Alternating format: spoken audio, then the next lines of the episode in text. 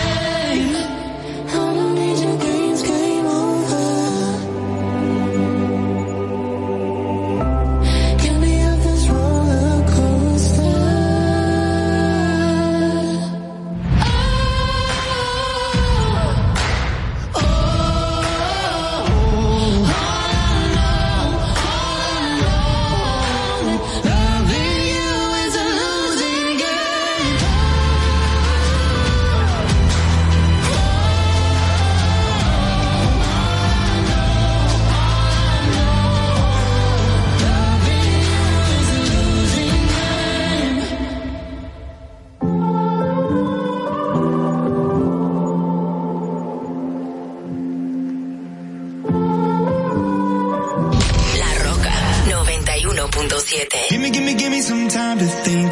I'm in the bathroom looking at me. Facing the mirror is all I need.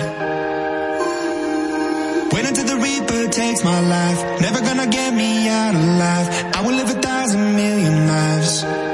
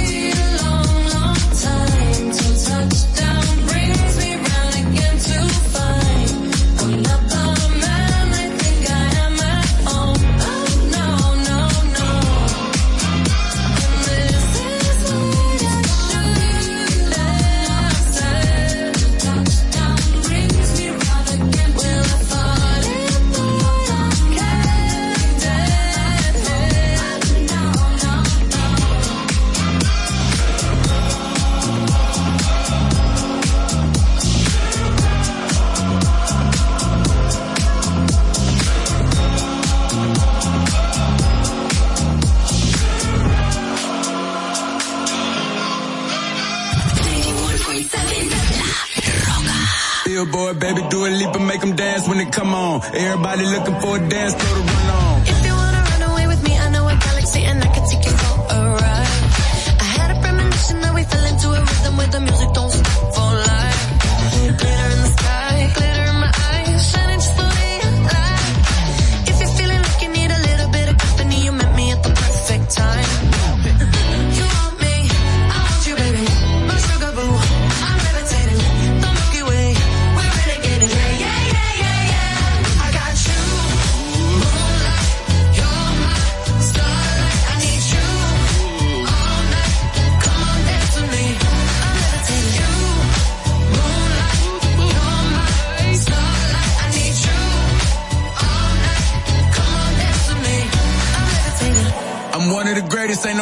on him. I'm still levitated, I'm heavily medicated. Ironic, I gave him love and they end up hating on me.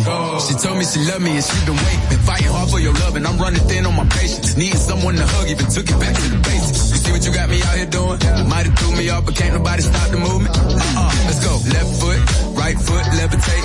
Pop stars, do a leap away had to lace my shoes for all the blessings I was chasing. If I ever slip, I fall into a better situation. So catch up, go put some cheese on it, get out and get your bread up. They always leave when you fall, but you run together. Weight of the world on my shoulders, I kept my head up. Now baby, stand up, cause girl, you.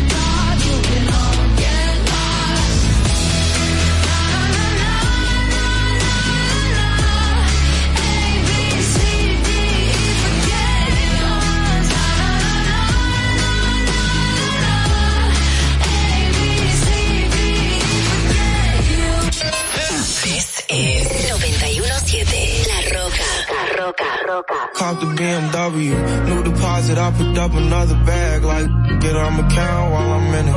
I hear planes flying, crowds screaming, money counting chains, clanking. I guess that's how it sound when you winning. I ain't joking, do it sound like I'm kidding. I've been making like 2,000 a minute. So high up through the clouds, I was swimming. I'm probably gonna drown when I'm in it. I bet she gonna get loud when I'm in it. And we might have a child. After we she can't get near me. Only I give a conversation to a Siri. My pants are married. Yes, I'm winning clearly. I'm the chosen one, see my potential, so they fear me. Lately I've been praying, God, I wonder, can you hear me? Thinking about the old me, I swear I miss you dearly. Stay down till you come up, I've been sticking to that theory. Every day a battle, I'm exhausted and I'm weary. Make sure I smile in public when alone, my eyes teary. I fought through it all, but that hurt me severely. I've been getting high to behind my insecurities. Taking different pills, but I know it ain't. Cop the BMW, new deposit, I picked up another bag. Like, get on my count while I'm in it. I hear planes flying, crowds screaming, money counting chains, clanking. I guess that's how it sound when you winning. I ain't joking, do it sound like I'm kidding. I've been making like 2,000 a minute. So high up through the clouds, I was swimming. I'm probably gonna drown when I'm in it. I bet she gonna get loud when I'm in it. And we might have They a child I'm when I'm reverse, never put out a weak verse. Homicides when we lurk, I'm stuck to my feet hurt. When putting them streets first, white tees turn burgundy t-shirts. Looking for some real, he stuck in a deep search. Anxiety killing me, I just wanna leave Earth. When they ask if I'm okay, it just make everything seem worse. Trying to explain your feelings sound like something you rehearsed. Stab me on my back with a clean smirk. Looking so deep into your eyes, I can read your thoughts. Shut the f- I mean, please don't talk. I done been through too much and I don't need another loss. Put that on every war scar for every battle out the BMW. New deposit, I picked up another bag. Like, get on my count while I'm in it. I hear planes flying, crowds screaming, money counting chains, clanking. I guess that's how it sound when you winning. I ain't joking, do it sound like I'm kidding. I've been making like 2,000 a minute. So high up through the clouds, I was swimming. I'm probably gonna drown when I'm in it. I bet she gon' get loud when I'm in it. And we might have a child when I'm finished. When I'm finished, when I'm finished. 91.7 La Roca.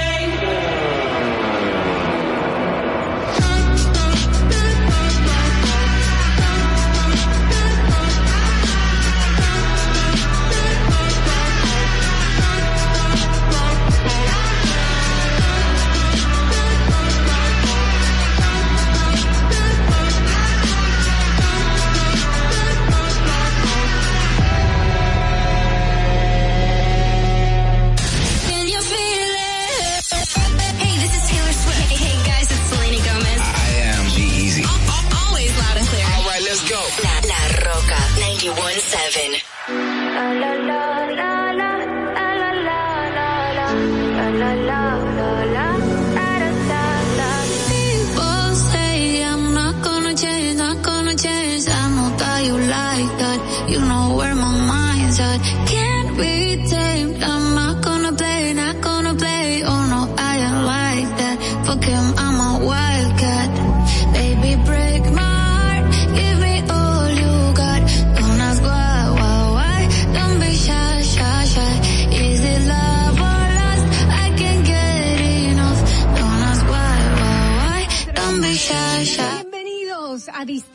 Informativo. Yo soy Dolphy Peláez y junto a mis compañeras Oglenesia Pérez, Carla Pimentel y Madeline Peña. Vamos a estar aquí llevándole las informaciones, debates y comentarios de interés. Estamos de lunes a viernes aquí en Distrito Informativo de 7 de la mañana a 9 a través de la Roca 91.7. ¿Cuál es la necesidad de una madre embarazada?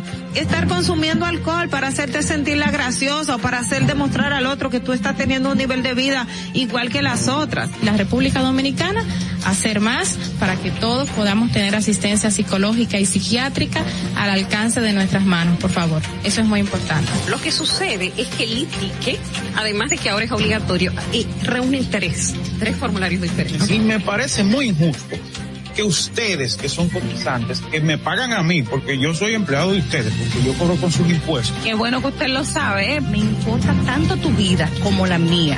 Claro, primero me importo yo, porque desde mi bienestar yo podré amarte de forma correcta. Sé que hay tanta gente haciendo comunicación que no debería, que no, no estudió la carrera, que no se preparó para hacerlo. Y entonces, inclusive, llegan a tener renombre y peso y la gente toma como cierto lo que sale de su boca y, y eso es tan delicado.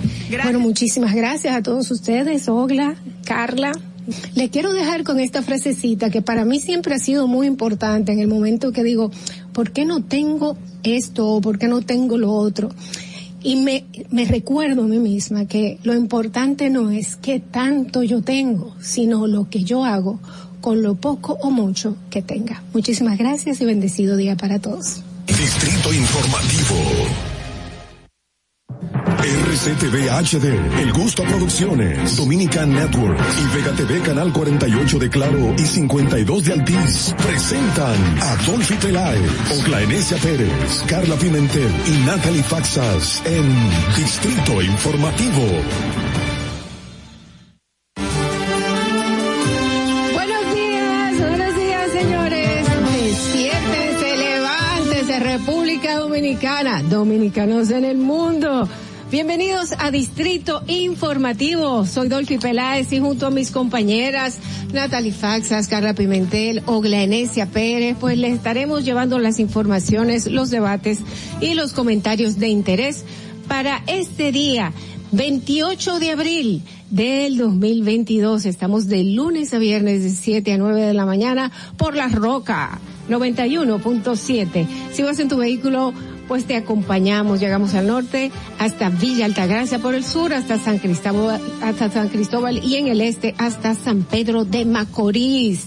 Además, usted sabe que puede vernos en nuestro canal de YouTube Distrito Informativo. Síganos en nuestras redes sociales, Twitter, Instagram, arroba Distrito Informativo haga sus denuncias. Nosotros le tenemos una línea sin cargos 809-219-47. Además, pueden enviar sus notas de voz al WhatsApp 1-862-320-0075. Pueden vernos en televisión nacional. Sí, señor. Estamos en televisión a través de Vega TV en los canales 48 de Claro y 52 de Altiz para todo el mundo en la plataforma Dominican Networks. No la tiene, es muy, muy fácil de obtenerla. Puede descargarla en cualquier dispositivo inteligente. Escúchenos en Apple Podcasts, Google Podcasts, iHeartRadio y también en Spotify. Todos nuestros comentarios, nuestras entrevistas y debates los pueden ver en nuestro canal de YouTube Distrito Informativo. Suscríbete, activa la campanita dale like, no olvides dejarnos tus comentarios que vamos a comentarlos aquí en Distrito Informativo. Muy buenos días, feliz, feliz jueves. Hola, Carla, Natalie, buenos días. Buenos días. Y yo aquí hablando de, de finalizar los días. Ayer justamente finalizamos la tarde y comenzamos la noche con un consejo que dio una diputada eh, del partido oficialista, quien dijo que hay funcionarios que deben conectar su cerebro con la lengua. Me imagino que esto a raíz de algunos comentarios que se emitieron por parte de funcionarios del Estado y entre ellos, obviamente, la señora Angelita Peña, ¿verdad? Apellido Peña. Angelita Peña, quien está siendo muy cuestionada por, por su comentario en las redes sociales. Y bueno, a conectar su cerebro con la lengua. Buenos días. Este es un muy buen consejo, muy buen consejo, señores. Nada, yo eh, el otro día leí algo. Buenos días a todos los que nos escuchan y nos ven eh, a través de las diferentes plataformas en que está Distrito Informativo. El otro día veía una información que sí quería compartir con ustedes y me resultó muy interesante que una señora en, eh, ay Dios mío, ustedes saben el conflicto que se generó entre los Tutsis y los Hutus eh, en, en este país de. África, en Ruanda, y en donde murieron más de 800 personas, eh, fue una masacre terrible. Entonces en estos días surgió un matrimonio de un hijo de, do- eh, de una señora que su esposo fue asesinado por el padre de la persona que se casa con su hija y ella simplemente dice, los perdoné, nuestros hijos se casaron. Eso para mí fue como un mensaje tan chulo ante un drama y una situación tan compleja como lo que fue el genocidio, esta, esta, este conflicto en Ruanda eh, étnico que fue una vaina loca, que uno lo ve desde ahora, tú lo ves algo así, pero que alguien tenga esa capacidad nos dice mucho y lo que como sociedad deberíamos abocarnos a hacer. Bueno, buenos días amigos, gracias eh, por continuar con nosotros, por iniciar sus mañanas con nosotros aquí en Distrito Informativo. Recordarles que en el día de hoy, pues el presidente de Colombia, Iván Duque, estará visitando, bueno, entre hoy y mañana agotando una agenda junto con el pre- una agenda junto con el presidente Luis Abinader. Bueno, de hecho ayer se anunció de que se de que el, AILA, el Aeropuerto Internacional de las Américas aquí en Santo Domingo, pues ya se prestaba a cumplir los protocolos del lugar y los protocolos sobre todo de seguridad que venía esta madrugada el presidente de Colombia y bueno hasta mañana es en la tarde estará aquí en la República Dominicana agotando agenda con el presidente también y, y, esa agenda incluye también pues encuentro con los periodistas Así mismo es, señores. Y un día como hoy, un día como hoy, eh, eh, inició un- una revolución, comenzó la vida a ser diferente para todos los dominicanos, porque nació ella, nació ella. Madeline Peña, nuestra productora, nuestra periodista. Y que cumpla muchos años, hoy que estás cumpliendo años, que Dios te regale vida. Eso, aplauso fuerte, nuestra productora, Madeline Peña, está de cumpleaños, muy querida por nosotros, linda. muy trabajadora. Ha tenido mucha paciencia con nosotros. Ay, ay, ay, ay, ¿te imaginas? Madeline, gracias por todo. Eh, tú sabes que te queremos muchísimo, así que muchas, muchas felicidades y bendiciones para ti. Hoy en tu día, tantos años después, no se pueden decir, pero la revolución llegó después que tú naciste. Los años se dice. Todavía Madeline yo creo que puede decir la edad.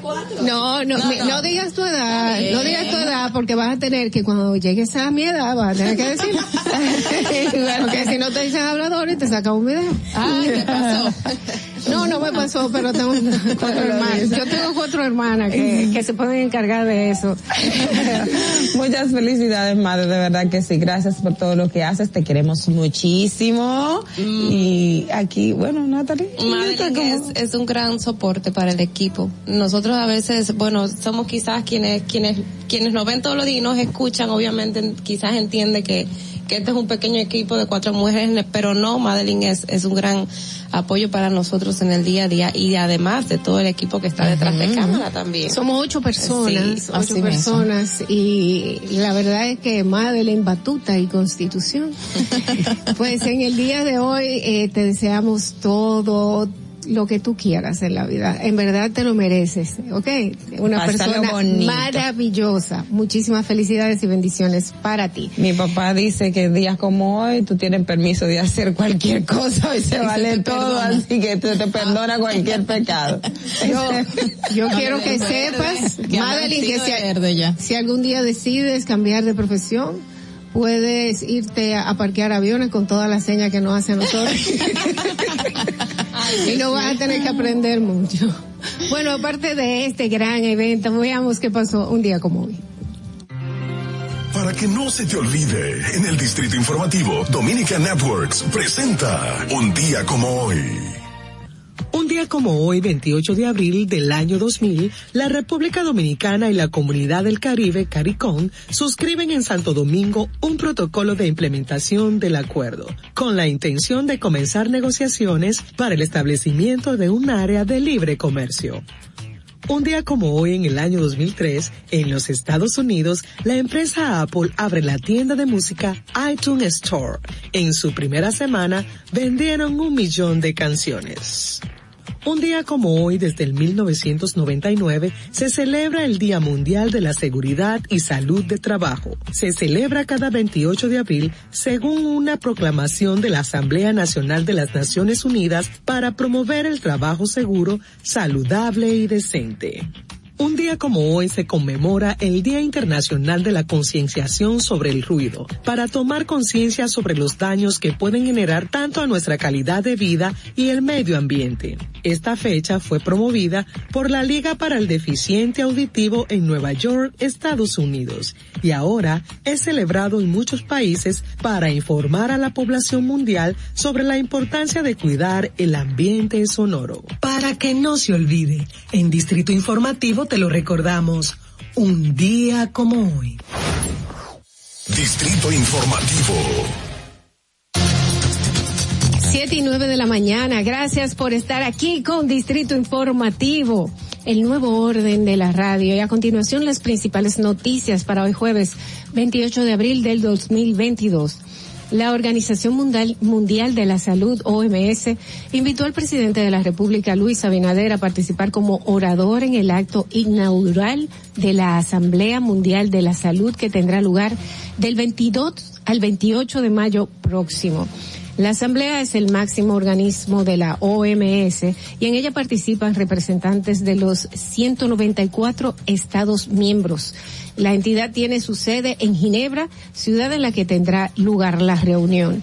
Este año se centrará en el fin de la pandemia del COVID-19 y en la preparación para la siguiente pandemia.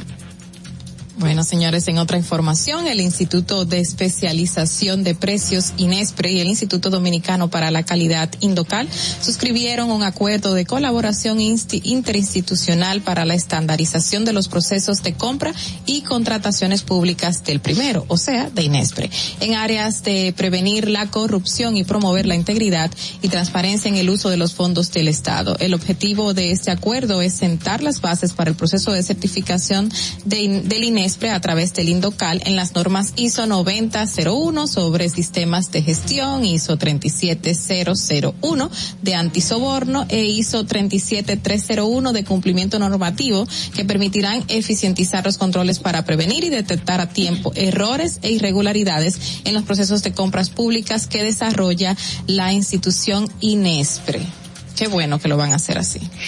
Señores, en otra información, en el día de ayer también el senador eh, por la romana, Iván Silva, denunció que los laboratorios clínicos en conjunto con los aeropuertos locales se confabularon para cobrar la realización de pruebas de antígenos para detectar el COVID-19 sin que esto sea un requisito obligatorio. Silva dijo que ha sido una estafa confabula- confabulada, que no tenía ninguna justificación facultativa, técnica ni legal, de la cual fueron víctimas miles de dominicanos y extranjeros en los aeropuertos del país. Eh, creo que en ese sentido alguien se, se pronunció, eh, Sí. hubo una respuesta a lo que Em, el diputado, el senador eh, Iván. Bueno, el senador Iván eh, publicó en, en acento, tiene una, una, pues un- Una columna. una columna y ahí es donde plantea esta situación y Aerodón después obviamente le respondió, es una, es una, una nota que dice Aerodón responde, bueno, una nota que dice Aerodón responde a la denuncia del senador de la Romana, en el que explica básicamente que Estados Unidos, para Estados Unidos sí es obligatorio la, pues La presentación de la prueba. Ujú. y también que lo que se le exhorta a los pasajeros es que se hagan esa prueba antes de abordar el avión, o sea, en los laboratorios, en cualquier laboratorio que, que, que quiere el, el, el- bueno, pues El pasajero. cliente, el pasajero y que bueno, que, que si, que si ellos tienen ese servicio ahí es como por un asunto de emergencia que se le presenta a los, a los, a los pasajeros. Yo les invito, obviamente, a leer primero la, la columna mm, que está en acento.com.do y también la respuesta que dio Aerodón, para que tengan la versión completa. Yo entiendo, señores, yo he viajado, me ha, me ha tocado viajar a diferentes lugares, lugares y solamente para ir a Estados Unidos me he tenido que hacer la prueba del COVID. Hasta este momento. Pero no porque lo- me lo piden las, las, eh, Autoridades dominicanas. autoridades dominicanas, sino porque me lo pide para entrar a Estados Unidos. Y obviamente te lo exigen aquí en República Dominicana. Para, Como para- antes porque- que usted ab- aborde, usted Porque que saben que va para. Estados Porque Unidos. vas para Estados Unidos, como cuando vienen para acá, te piden el e-ticket. Exacto. Desde allá o de cualquier parte del mundo. Exacto. Bueno amigos, en otra información, durante el primer eh, trimestre de este año 2022, es decir, enero, febrero y marzo, eh, las fiscalías de las 36 demarcaciones en las que está dividido el Ministerio Público atendieron un total, escuchen esta cifra, de 38.410 casos en denuncias que abarcan todo tipo de delitos tipi- tipificados por las leyes dominicanas. Como demarcación Santiago comandó el renglón de denuncias con un total de 7.853 casos para un 20%, siendo seguido el municipio de Santo Domingo con casi 5.000 denuncias interpuestas para un 12%. A esas demarcaciones de la República Dominicana le sigue Santo Domingo Este, San Cristóbal y Puerto Plata, que tienen entre 10, 5 y 4% de las denuncias recibidas en este trimestre. Mira, Santiago casi le dobla la cantidad de casos a Santo Domingo Este y, y los demás, porque si, si ponemos a observarnos, tenemos menos en Santo Domingo que en la misma, que en el mismo Santiago que presentan 7.853 casos o, por ejemplo, denuncias que se han recibido en la fiscalía. No me imagino que es por la cantidad de población. No sé, Santiago es un lugar supuestamente muy tranquilo, que se ha mantenido en paz en muchas ocasiones, pero eh, muy, muy, muy, no muy alta la cantidad de casos tranquilo, diferente de otros lugares. Mm, Bueno, pues la verdad es que vimos cómo fue saqueado muchísimas provincias del Cibao. Oye, y quizás cosa, la gente de, por ejemplo, Navarrete vaya a hacer sus, sus denuncias en Santiago. Hay que ver, hay que ver que- por, por dónde se va eso. Miren, tengo una buena noticia. Eh, el director del hospital de Darío Contreras, César Augusto Roque, informó que continúa la mejoría del joven Gustavo Rodríguez, de 19 años, hijo de Raquelita Guerrero, a quien recordamos que su padrastro le infirió nueve eh, puñaladas el pasado jueves santos. El agresor también, obviamente, en ese proceso mató a la suegra, a la madre de Raquelita, la señora Reina Pérez. Según el doctor Roque, dijo que Gustavo fue sometido a, de manera exitosa a una cirugía que según in- sería la última que tenía pendiente para que poder evacuarle ya un hematoma que tenía allí debido a una rotura del diafragma y salió todo bien. Eh, supuestamente todavía se encuentra en cuidados intensivos para mantener una vigilancia inmediata, pero eh, las próximas horas podría ser sacado de esta sala y llevado a una normal. Eso es algo muy positivo porque significa que este joven después que vivió esa ese trauma que lo va a marcar para toda la vida, gracias gracias a Dios está bien y que va a poder seguir una vida como un joven, eh, promesa para la sociedad dominicana y le va a traer un poco de tranquilidad a esta señora que perdió a su madre en un acto violento y casi pierde a su hijo y que todavía se encuentra eh, recaudando fondos y ayuda para poder buscar un lugar a donde vivir porque no puede entrar a esa casa debido a todo lo que se vivió ahí y lo que esto trae consigo a ella y Hay a su familia. Así es. Hasta la más pequeña, imagínate esa, es- ese trauma tan fuerte para esa señora. Miren, también otra información que en el día de ayer se dio a conocer y creo que es relevante es que el secretario general de las Naciones Unidas, Antonio Guterres, acusó a la industria de usar cínicamente la, la guerra de Ucrania para proteger los combustibles fósiles y, fena- y frenar la transición a una economía de baja emisión. Cito, los intereses de los combustibles fósiles están ahora usando cínicamente la guerra en Ucrania para asegurar un futuro alto en carbono. Ustedes saben todo el compromiso y la- el llamado que ha hecho Naciones Unidas y todo el mundo, porque ya nuestro nuestra nuestro planeta está siendo demasiado eh, afectado por lo que son los combustibles fósiles y cada quien quiere hacer la, la transición a energía más limpia, energía que vaya al desarrollo sostenible de nuestro medio ambiente. Mira, eh, hay otra, otro dato que desde ayer, de hecho, eh, se está celebrando aquí en Santo Domingo la Conferencia Iberoamericana de Ministras y Ministros de Agricultura. Así es el título, pero obviamente hay muchísimos más ministros que ministras, pocas ministras habían ayer.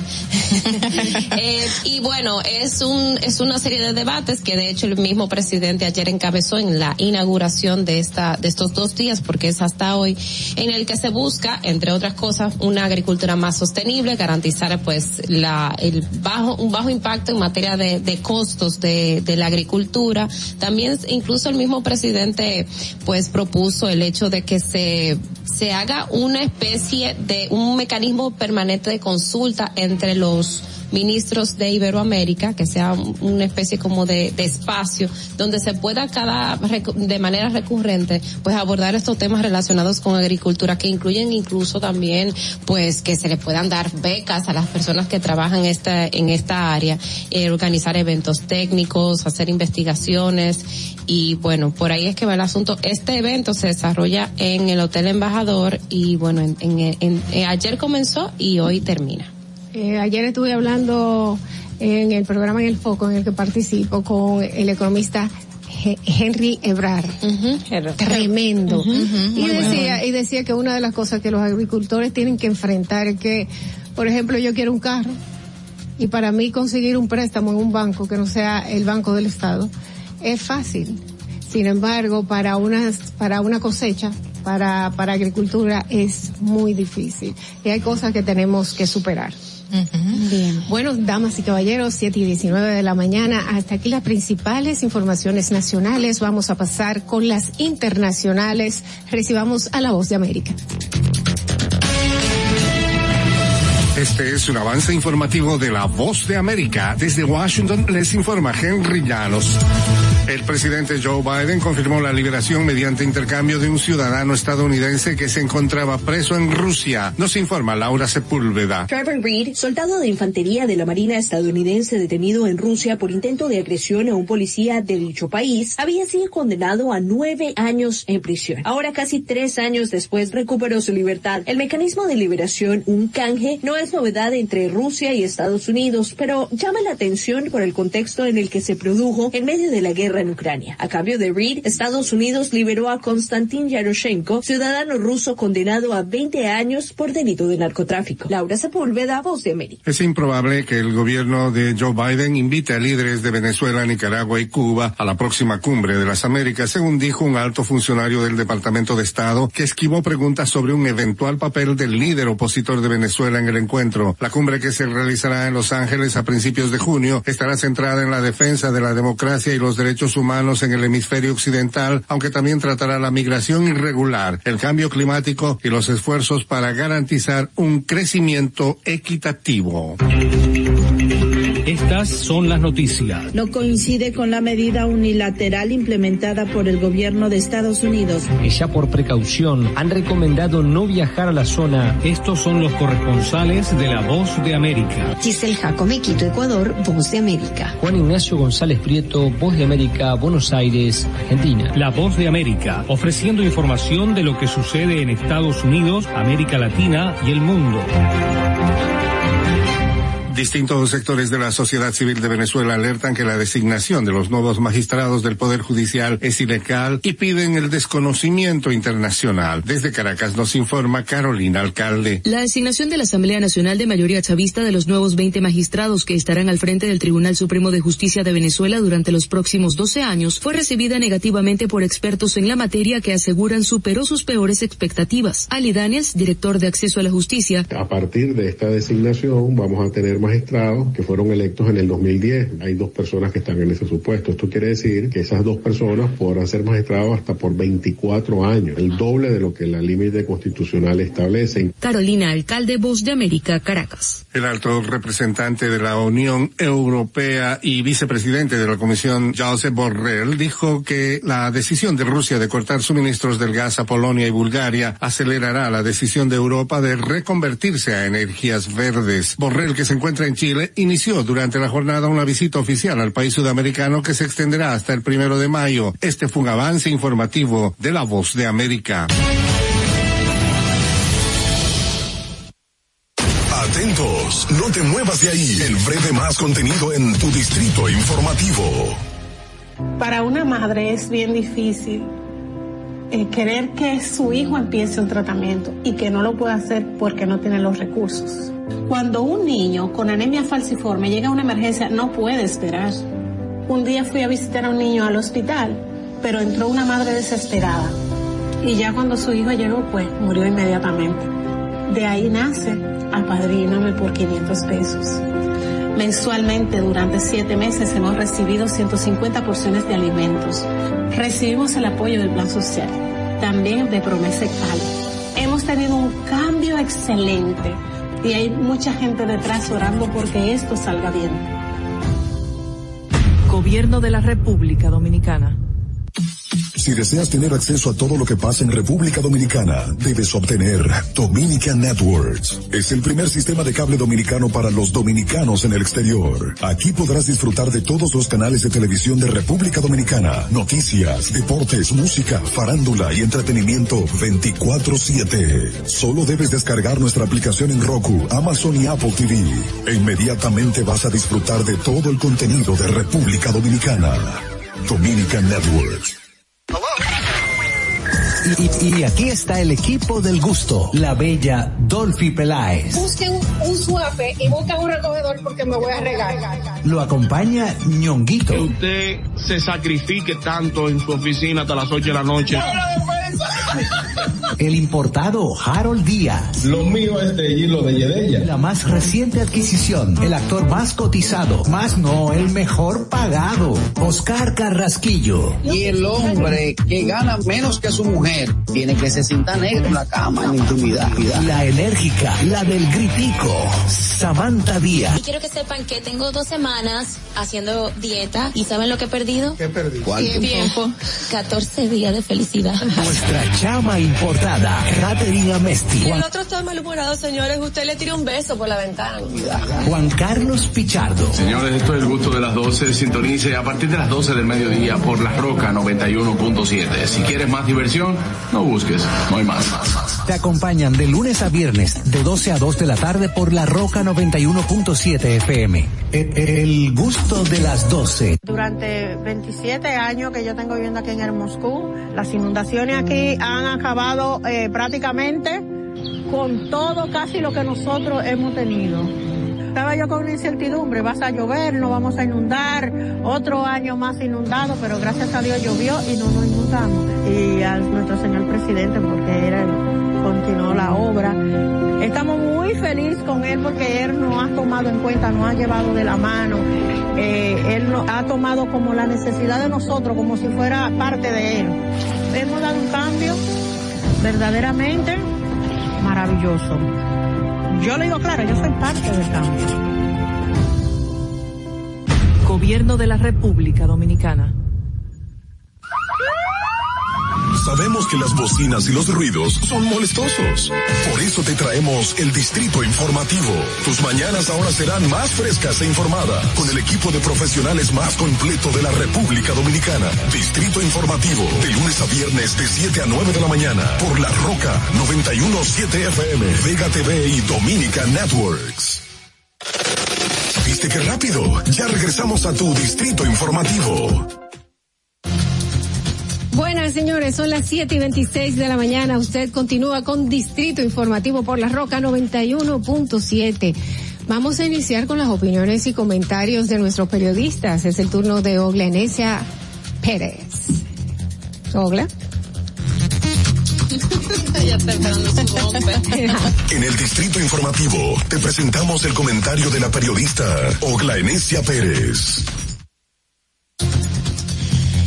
Miren, am, ayer, eh, en los últimos días, pero específicamente ayer, en Colombia se vivió un momento muy emotivo entre ayer y antes de ayer. Eh, ustedes saben que a finales entre 2018, desde el 2016, en Colombia se hizo lo que es una jurisdicción, se hizo un acuerdo, vamos a decir así. Eh, a decirlo así, no, fue efectivo y todo el mundo lo celebró entre las FARC y el Estado donde eh, deponían las armas y las FARC y el Estado llegaron a unos acuerdos, sobre todo en materia de todos los crímenes que se cometieron en esa nación eh, por muchísimos años por el tema de la guerrilla. Eh, hay una parte en Colombia que todavía sabemos que hay eh, guerrillas que siguen operando, pero las FARC, que es o que era una de las más grandes eh, y asociada con otras más en Colombia, llegaron a un acuerdo y se creó lo que fue una jurisdicción especial en Colombia precisamente para, para tratar estos temas de los crímenes de lesa humanidad que surgieron durante el conflicto entre eh, las guerrillas y el Estado. En el día de ayer se, se hizo, y, y lo digo muy emotivo, porque el, el tribunal especial que está conociendo estos casos, por primera vez, señores, oficiales eh, eh, del Estado colombiano y hablando especialmente de un general,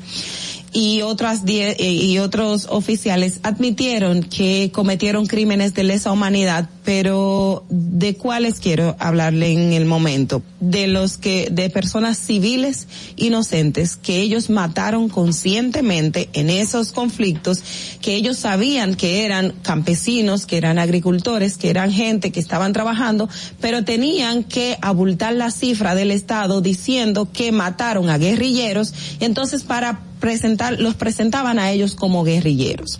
En ese, en ese interrogatorio, en el día de ayer o en esa audiencia pública donde admitieron eh, los hechos ante las familias, ante las víctimas, o sea, fue, fue desgarrador, o sea, eh, pero también fue, fue, fue bueno porque al menos se está viendo eh, resultado de algo que estaría impune por muchísimos años. Este tribunal especial tiene unas características que muchas personas cuestionaron porque las penas que se establecen, eh, los procedimientos, algunas cosas no son lo que la sociedad quisiera, pero usted está teniendo eh, resultados y en ese en ese momento y en el día de ayer yo les invito a que los vean y, y que conozcan y, tengan de, de primera mano lo que fue la vivencia de esas personas inocentes que mataron. En esta parte lo está asumiendo el Estado como tal, pero también las guerrillas hicieron esa, esa, eh, también cometieron este tipo de crímenes. Pero yo me estoy enfocando y quiero enfocarme en el Estado porque esas son de las cosas que nosotros llamamos la atención y a veces usted no la piensa en frío y dice, no, porque es que hay que ser mano dura con los delincuentes, hay que acabar con todo el mundo, usted no puede tenerle piedad y nosotros le decimos, cuando estamos pidiendo este tipo de mano dura, usted puede también poner a mansos junto con los cimarrones y puede terminar con personas inocentes.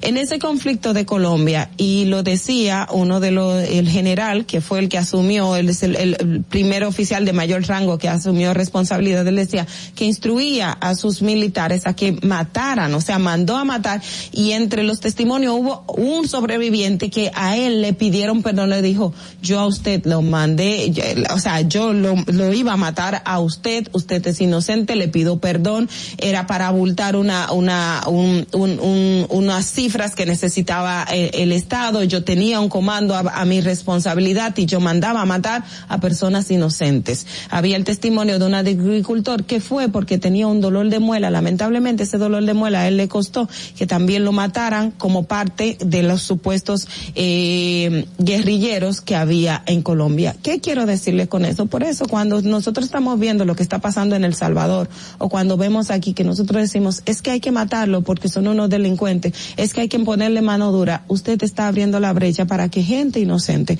también caiga en ese grupo de personas a los que usted entiende que hay que eh, coartarle el derecho a la vida porque es un antisocial o porque está cometiendo delitos. Lo que ha ocurrido y lo que ocurre en Colombia es el mejor testimonio de lo que como sociedad y como Estado no podemos permitir y tenemos que luchar para que estas cosas no lleguen a ocurrir. ¿Por qué? Porque siempre va a haber mansos que paguen por los cimarrones y el Estado y ninguna sociedad puede darse el lujo de que esto ocurra. Les invito a ver esos testimonios, están, eh, se presentan en tiempo real. Usted puede entrar a los medios de Colombia o los periódicos internacionales, va a encontrar esos testimonios y de verdad, de verdad que usted va a tener un antes y un después de su concepto de cuando estamos pidiendo que haya mano dura. Fernando, vamos contigo.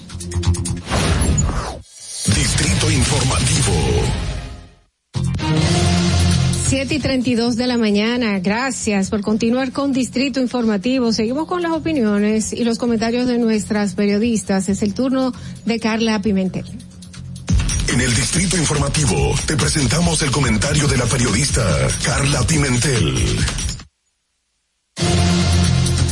Bueno, ayer se difundió una noticia acerca de incautaciones que se hicieron en varias localidades de la provincia de Asua, en lugares como colmados y diversos establecimientos comerciales de máquinas tragamonedas. Eh, en dichas comunidades, eh, según informaciones dadas por los medios de la prensa, había, había pasado un tiempo en que no se habían hecho este tipo de incautaciones, pero a raíz de denuncias de comunitarios, pues se llevó a cabo el operativo por parte del Ministerio Público y la Policía Nacional.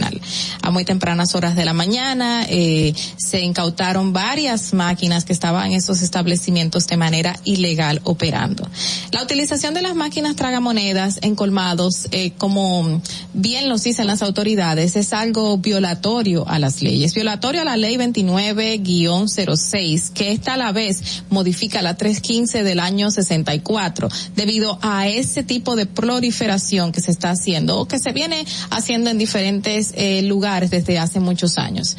Lamentablemente, eh, no entiendo qué pasa con la gente de que no ha leído la ley o no se conoce qué, qué exactamente dice, pero la ley 29-06 establece sí el uso, el uso de máquinas tragamonedas, pero específicamente en ciertos comercios. Como la ley misma señala, tiene que ser en, comercio, en comercios de juegos de azar, casinos o, o comercios parecidos, específicamente juegos de azar, como su nombre lo señala colmados, bancas deportivas o bancas normales de lotería o diferentes tipos de negocios que no sean estos de casinos o juegos de azar, pues lamentablemente no deben de tener ese tipo de máquinas allí. No deben operar porque es ilegal.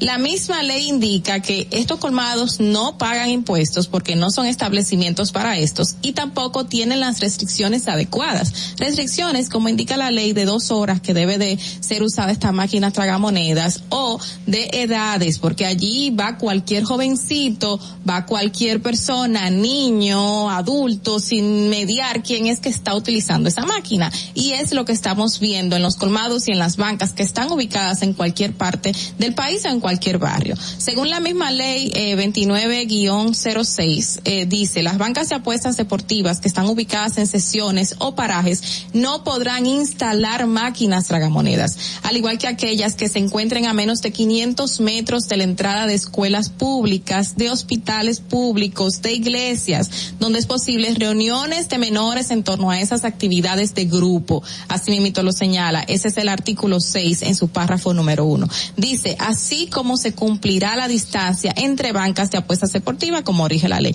Y eso es otra cosa. Pero esta ley que fue modificada en el año 2006 especifica que no deben tener este tipo de máquinas tragamonedas en estos negocios. Y por más que se habla, se habla sin caute, sin caute, todavía la gente no entiende y sigue teniendo las máquinas. Según una denuncia que se habían hecho anteriormente en algunos medios, eh, había supuestamente un permiso por debajo de la mesa entre autoridades y personas de que iban un colmado, veían la máquina tragamoneda y no se la llevaban, porque se daba una especie de peaje. Yo no sé si en la actualidad se sigue haciendo esto, pero no debe ser permitido para nada este uso de máquinas, porque estamos tronchando la vida de muchos niños y adolescentes en República Dominicana, que desde que se levantan creen que van a ir a jugar y van a apostar. Y muchos de estos niños lamentablemente han caído en vicios y han perdido eh, eh, su, su vida porque eh, van por un camino que dejan de ir a la escuela, que se dedican solamente a buscar dinero como sea y ahí entra la delincuencia porque van a buscar dinero como sea para poder gastarlo en esa máquina, porque un vicio es un vicio y estamos dañando a nuestros niños y adolescentes con este tipo de, de, de comercio. Y lamentablemente los únicos que se están beneficiando son ese tipo de colmado donde hicieron esa incautación en Asua u otros parecidos que tienen estas máquinas haciéndole daño a los demás, haciéndole daño a la comunidad, haciéndole daño a nuestros futuros adultos, que son los que van a dirigir este país y que van a representar a la sociedad dominicana, pero que la lamentablemente si no tienen tiempo para formarse porque han caído en ese tipo de vicio, pues no van a ser unos adultos productivos y nuestra sociedad no va a ser lo que queremos que sea. Qué bueno que se hayan comenzado a hacer esas incautaciones porque todavía se mantienen este tipo de máquinas tragamonedas en muchos comercios y que ojalá que no surjan denuncias como esas anteriormente de que se permitían que colmados la tuvieran porque le estaban pagando a un grupo de miembros de las instituciones públicas para que se lo dejen. La ley especifica fielmente y claramente de que no se puede tener ese tipo de máquinas solamente en lugares o comercios de juego de azar, a cumplirlas que es muy necesario. Fernando, vamos contigo. Distrito Informativo.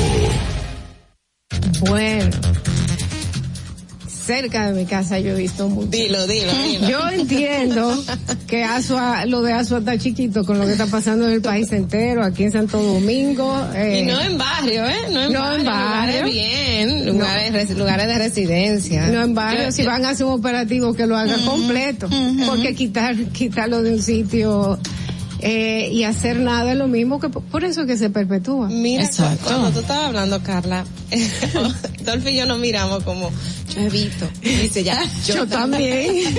Pero es que yo creo que hace unas cuantas semanas y, y lo ponen así como, como un espacio. Visible. No, no, no. Ah. Entre freezer y freezer, y por freezer, ejemplo, exacto. lo ponen ahí en ese espacio para que no se vea tanto, pero tú ves, tú lo ves ahí, o sea, tú ves a los chicos jugando. Ay, Dios mío. Mira, que tú preguntabas anteriormente en comercio, ¿por qué usted tiene esa máquina? Ah, porque yo le pago a fulano. Y, y se han visto declaraciones de personas que dicen, y, y dicen vehementemente de que el miembro de la institución tal está cobrando por dejarme tener esa máquina ahí. Entonces así no debe de ser. Bueno, esa investigación hay que hacerla uh -huh. entera. Eh, porque la verdad que eso está eh, regado. Mucha, mucha regado como la arena en la playa. Señores, continuamos con los comentarios y opiniones de nuestras periodistas. Esa que estaba, que también, como yo, ha visto las máquinas, máquinas monedas. es su turno, Natalie Faxas. En Distrito Informativo te presentamos el comentario de la periodista Natalie Faxas. Bueno amigos, miren, el lunes pasado en la noche ahí sucedió algo que quizás pasó desapercibido, no, no es una noticia que, genere mucho interés, de mucho impacto, pero sí para un sector es importante es, y es algo que yo quiero resaltar. El lunes en la noche en el Jaragua, pues Educa, que es la, asociación que agrupa a empresarios para y que trabaja por una educación de calidad en la República Dominicana, pues eligió una nueva junta directiva. Esa junta directiva se realiza, se elige cada dos años y generalmente eh, esa junta directiva pues se reelige y dura cuatro años, pero en general son, son, son decisiones que se toman cada dos años y que se reúnen en asamblea para modificar sus, quienes dirigen esta, esta institución. Y antes de yo quizás resaltar por qué yo entiendo que esto que pasó el lunes en la noche es importante, quiero hablar un poquito, poner el contexto de lo que es Educa. Educa, que es la, la Asociación Acción Empresarial para por la Educación, es una asociación que agrupa a empresarios, que agrupa empresas y que durante más de 30 años se ha dedicado al trabajo de eh, de garantizar una, una educación de calidad en la República Dominicana. Ellos realizan estudios, ellos forman parte del Consejo Nacional de Educación, o sea que forman parte de las, tienen una cuota importante en materia de decisiones dentro del sector educativo.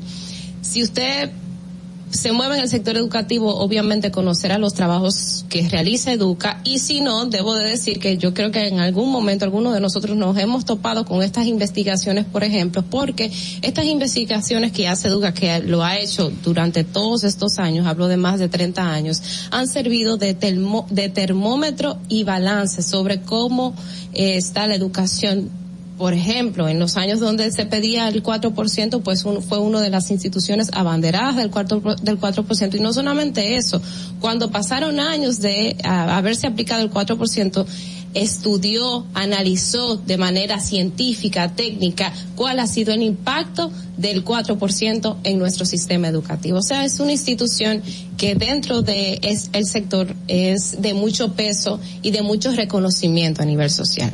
Dicho esto, eh, pues lo importante que quiero resaltar es que por segunda vez en sus más de 30 años se eligió a una mujer como presidenta de esta junta directiva. Ella se llama María Waleska Álvarez, que eh, en esto, bueno, ayer salió publicada una entrevista que, bueno, yo le hice en, en acento, está publicada, que si quiere, le invito a leer porque ahí ella habla un poco de los ejes de trabajo que quiere desarrollar. Es una abogada, es una abogada que ha trabajado mucho en materia de lo que son las telecomunicaciones tecnología y entre las cosas que planteé cómo nosotros eh, deberíamos de transformar lo que es la, el uso de la tecnología, sobre todo en materia educativa. Eh, pues incluirla como la, la, tecnología como una forma de, de educación no solamente para utilizar en las redes, las redes sociales o consumir películas y todo eso. Bueno, pero siguiendo con este tema, lo quiero resaltar no solamente el hecho de que, de que se eligiera una mujer, eh, por segunda vez, porque la primera vez que se elige fue, bueno, fue Elena Villera, fue la, la primera mujer que se elige en 30 años, señores, de existencia de esta institución en un renglón donde está que está dominado generalmente por hombres el, sector empresarial. Pero no solamente eso señores. La junta directiva de Educa tiene 15 miembros y de esos 15 miembros se eligieron 10 mujeres. Y si usted va y entra a, y verifica cuáles son las caras de esas personas, de esa junta directiva, se va a encontrar con personas adultas, con personas muy jóvenes que de hecho llaman la atención por, por, por lo joven que son. María Waleska Álvarez es una mujer que tiene 42 años, o sea, joven también. Y la verdad es que yo creo, y ella lo resaltaba en su entrevista, que esta nueva junta directiva es como un ejemplo de lo que de lo que es el nuevo liderazgo, un liderazgo representativo o un o un equipo de toma de decisiones que es representativo, que es equilibrado, que es diverso, porque no solamente tiene mujeres y en este caso más mujeres que hombres, que no es lo, lo habitual, sino también tiene personas eh, ya que con una vasta experiencia en materia educativa que han trabajado ya con Educa durante muchos años, pero también tiene gente muy joven, tiene hombres, que eso es importante también tener un equipo de trabajo con hombres y también tiene mujeres. O sea, estamos hablando de una junta directiva que de alguna forma nos deja, nos, nos, nos da esa sensación de ejemplo sobre lo que es el nuevo liderazgo. Yo quiero felicitar a Educa y sobre todo desearles a esta nueva junta directiva un, un, que realicen un excelente trabajo, que puedan trabajar sobre los ejes que, eh, que su presidenta pues resaltó en el día de ayer, que es agrupar al empresariado en torno a lo que es la calidad educativa, porque cuando usted hay una buena calidad educativa en un país, pues también los, los empresarios se benefician, porque la mano de obra, los grandes empresarios del futuro saldrán de nuestras escuelas y colegios que tenemos hoy. Entonces, enhorabuena por esta junta y qué bueno y ojalá que este tipo de decisiones, que esta junta, que estas, que estas agrupaciones sobre toma de decisiones tan diversa, tan variada, tan, tan equilibrada, pues siga, siga pudiéndose extender en otras áreas del país. Fernando. Distrito Informativo. Bueno, bueno, si va saliendo de casa, ya son las 7 y 46 de la mañana con paciencia y calma, se sube un muro, una palma, o sea que vaya tranquilito, camino al trabajo y acompáñenos aquí en Distrito Informativo. Regresamos luego de ver cómo está el tránsito en Santo Domingo. Para que llegues a tiempo y no te compliques con el clima, te traemos en el Distrito Informativo el tráfico y el tiempo. Y así se encuentra el tráfico y el tiempo a esta hora de la mañana en Santo Domingo. Se registra tráfico pesado en toda la avenida Máximo Gómez, elevado avenida 27 de febrero, puente Presidente Peinado, expreso avenida John F. Kennedy hasta el elevado avenida Tiradentes, avenida México en Villa Francisca, gran entaponamiento en el puente Juan Bosch hasta el túnel avenida Las Américas, autopista Juan Pablo Duarte cerca de Los Alcarrizos, elevado Avenida Monumental, Avenida Coronel Juan María Lora Fernández en Los Ríos y en zonas aledañas, Avenida George Washington hasta la Avenida Francisco Alberto Camaño Teñó, donde se realizan obras. Tráfico en alto total en todo Viejo Arroyo Hondo, Avenida Gregorio Luperón en Los Restauradores, prolongación Avenida 27 de Febrero en zona industrial de Herrera y en el puente Ramón Matías Mella. Te recordamos que las distracciones al volante son peligrosas. Deja tu celular mientras vas conduciendo. Así las calles y carreteras serán más seguras para todos. Para el estado del tiempo en el Gran Santo Domingo, se encuentra parcialmente nublado en estos momentos, con una temperatura de 22 grados y una máxima de 31 grados. Hasta aquí el estado del tráfico y el tiempo. Soy Nicole Tamares. Sigan en sintonía con Distrito Informativo.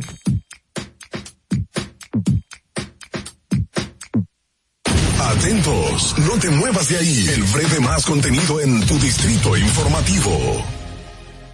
Ahí mismito donde estás. O tal vez aquí, recostado bajo una mata de coco. O en la arena tomando el sol. O dentro del agua, no muy al fondo. O simplemente caminando por la orilla. Ahí mismo, abre tu nueva cuenta móvil BH de León. 100% digital y sin costo. La creas en minutos con cero pesos desde Móvil Banking Personal. Ábrela donde quieras. Solo necesitas tu celular. Banco BH de León. Glen Beauty Salón con su Nails Bar Spa y Estética. Somos un centro equipado con las mejores tecnologías de belleza y un personal capacitado listo para que tengas una experiencia glam. Contamos con las técnicas más avanzadas de uñas, spa y centro de estética. Somos especialistas en reparación e hidratación de cabello botox capilar. Glam tiene para ti todo lo que necesitas para consentirte. Visítanos en la prestigiosa zona de Bellavista. Llámanos y reserva tu cita al 809-333-5174 y al WhatsApp 849-255-5174. Tenemos un espacio para ti. Glam Beauty Salon, Nails Bar, Spa y Estética. Esto empezó por algo que vi en la casa de un amigo que tenía un estanque con peces. Y yo dije, pero así se cría peces, pues yo puedo hacerlo. Lo poco que, que yo he tenido lo puse aquí. Me aprobaron un préstamo, por lo cual yo he terminado muchas cosas que necesitaba este proyecto. Compré este terreno, me trasladé aquí y ya aquí me ha quedado. Y me ha dado buen resultado. Gracias a Dios, siempre Dios, aquí en este lugar. Gracias a Promitime. El país está cambiando. El señor Luis Abinader está haciendo un buen trabajo. Eh, las cosas están poniendo en regla. Está ayudando a muchas personas que necesitan ayuda. Por eso ha sido bueno el cambio. Le doy gracias a toda la gente que me ha apoyado. Gobierno de la República Dominicana. Síguenos en nuestra cuenta de Instagram para mantenerte informado de todo lo que sucede en el programa. Arroba Distrito Informativo. Si deseas tener acceso a todo lo que pasa en República Dominicana, debes obtener Dominican Networks. Es el primer sistema de cable dominicano para los dominicanos en el exterior. Aquí podrás disfrutar de todos los canales de televisión de República Dominicana, noticias, deportes, música, farándula y entretenimiento 24/7. Solo debes descargar nuestra aplicación en Roku, Amazon y Apple TV. E inmediatamente vas a disfrutar de todo el contenido de República Dominicana. Dominican Networks. Estamos en YouTube. Disfruta de nuestro contenido. Suscríbete, dale like y comenta. Distrito Informativo. Y, y aquí está el equipo del gusto, la bella Dolphy Peláez. Busquen un suape y busquen un recogedor porque me voy a regar. Lo acompaña Ñonguito. Que usted se sacrifique tanto en su oficina hasta las 8 de la noche. El importado Harold Díaz. Lo mío es de hilo de Yedella. La más reciente adquisición, el actor más cotizado, más no el mejor pagado, Oscar Carrasquillo. Y el hombre que gana menos que su mujer tiene que se sienta negro en la cama, en intimidad. La enérgica, la del gritico, Samantha Y Díaz. quiero que sepan que tengo dos semanas haciendo dieta y ¿saben lo que he perdido? ¿Qué perdí? Tiempo. 14 días de felicidad. Nuestra chama importada, Catherine Amesti. El otro está malhumorado, señores. Usted le tira un beso por la ventana. Juan Carlos Pichardo. Señores, esto es el gusto de las 12. Sintonice a partir de las 12 del mediodía por La Roca 91.7. Si quieres más diversión, no busques, no hay más. Te acompañan de lunes a viernes, de 12 a 2 de la tarde por La Roca 91.7 FM. E- El gusto de las 12. El turismo no estaba entrando aquí a Samaná. Era muy mínimo. La pandemia y la situación del peaje fueron dos cosas difíciles. El peaje sombra, le han quitado los precios, está entrando más turismo aquí a Samaná, más personalidades, no solamente yo, sino todo Samaná, todas las comunidades como las galeras, la terrena, todo el sector turístico, le estamos dando gracias a Dios. Estamos muy satisfechos, orgullosos. Aquí hubo un cambio, yo diría 100%. Nuestro señor presidente, que Dios lo bendiga mucho, nos ha facilitado muchas cosas aquí. Ahora nos dará gracias a Dios todo el mundo aquí en Samaná. Estamos felices en la vida. Gobierno de la República Dominicana. ¿Viste qué rápido? Ya regresamos a tu distrito informativo. Bueno, señores, continuamos aquí en Distrito Informativo cuando son las 7 y 52 de la mañana. Vamos a recibir a nuestra colaboradora, experta en temas migratorios e impositivos en Estados Unidos, Elizabeth Sánchez. ¿Cómo estás, Elizabeth? Buenos días, ¿cómo estamos? Muy buenos días, querida. Bueno, pues tenemos aquí pues un tema interesante. ¿Qué hacer después de 19 años? Te sale la cita consular por la petición de un hermano y no quieres la residencia. ¿Cuáles son las opciones? Las opciones son, hay veces que usted no entiende lo que pasa, pero las opciones es usted notificar al consulado debido al hacer un email a soporte, dando sus razones valederas, porque eh, ¿qué se dice? Después de 19 años de esperar, nadie sabe la edad que tiene la persona. Se considera que ya la edad que viene, en vez de ser un, a- un access para ella o para el país, se consideraría que no contribuiría. Y si usted está esperando por una residencia por muchísimos años y cuando deciden que, le- que usted tiene cita, usted sabe que no va a residir aquí, que va a estar un mes aquí, el resto fuera de aquí, haga lo correcto. Puede ir a su cita y decirle al cónsul, mire, por esta razón, esta razón, eh, yo no estoy aceptando la residencia, pero deme la validez de una visa de paseo por 10 años. Que eso puede suceder, pero debería presentarse a la entrevista. Recuerde que usted le está rechazando a la potencia más grande del mundo que le permita residir en su país. Yo, yo iba a preguntar, Elizabeth, dije, ¿cómo es posible? La gente lo rechaza. Yo entiendo que una espera tan larga cansa y ya cuando llegue el momento tú, tú puedes eh, estar un poco Tener hijos, desorientada. vida, trabajo. Gente lo rechaza después de tantos años de espera, sí. Es algo ilógico porque en todos los países del mundo y principalmente en el de nosotros allá, La gente está sentada en la puerta esperando que pase alguien y le diga, mira, tú quieres ir para Nueva York, déjame casarme contigo. Sí, sí, hasta, coge- a- hasta adoptan, a- a- son, a- hay tías que adoptan los, los sobrinos pensando que la cosa era como hace 50 o 60 años. O sea, hay gente que no tiene una otra profesión que encontrar a alguien que lo traiga aquí y no a Estados Unidos, oígase bien, a Nueva York. A Nueva York. Exacto, claro que sí. Nueva York. Sí, Nueva en Nueva York. York. Aquí tengo una llamada. Quieren venir a los Estados Unidos porque quieren ir a Florida, Wisconsin, a, a Las Vegas. No, A Nueva no, York. A el- Nueva York. Aquí tengo una llamada para ti, Elizabeth. Vamos a ver, buenas. Muy buenos días, José Jiménez desde la ciudad de Nueva York, chicas. Buenos días, José. Buenos días para Elizabeth, pero permítame también felicitar a la, a la productora, muchas felicidades, la productora excelente que ustedes tienen, Madeline Peña. Felicidades, productora, de parte de José. Felicidades, productora. Está de cumpleaños por casualidad. Madeline está de cumpleaños. 35 Ay, pero ¿por qué alguien que le dicen aquí en Nueva York el señor Boss no me lo dejó saber contigo? Quizás, quizás, señor quizás no lo sabía. Vamos a darle programa. chance. Mire, Elizabeth. Una pregunta. Ayer vi un noticiero local aquí en Nueva York que eh, creo que usted lo había dicho hace mucho tiempo aquí en este mismo programa. eh, que Migración iba a- va a poner unos servicios VIP, que iba a cobrar adicional para el que quiera su documentación eh, un poquito más rápida. Yo tengo 18 años en este país y yo siempre he considerado, la gente siempre se queja de que lo- los precios migratorios van subiendo con el tiempo. Yo más que, yo no me quejo nunca, porque lo primero es que esto no es un gasto que usted lo está haciendo como quien dice anual. Uno paga mucho más dinero de impuesto aquí y recibe mucho. Pero los costos migratorios de- del proceso migratorio, para mí es como una inversión. Porque que yo sepa, este país es el único con temas migratorios que permite que una persona entre, se haga residente y pueda pedir a su esposo, a sus hijos y hasta, hasta, hasta sus, eh, creo que los padres. Eh, y si cuando es ciudadano puede pedir, no pide al primo ni al tío porque vive grande. Entonces, eh, sobre esos costos, ¿me puedes hablar brevemente? Ok, los Que costos que están en premium por eh, proceso, procesos premium, no incluyen las peticiones normales. ¿Cuáles son las peticiones normales? Que usted esté aquí dentro de los Estados Unidos, haga un ajuste de estatus y esté esperando su permiso de trabajo y lo puedas pagar. No, quienes van a poder hacer esos procesos premium son las visas de trabajo, la H2A, no la H2B, y la visa de inversionista, que a veces están esperando mucho tiempo para que le llegue el permiso de trabajo.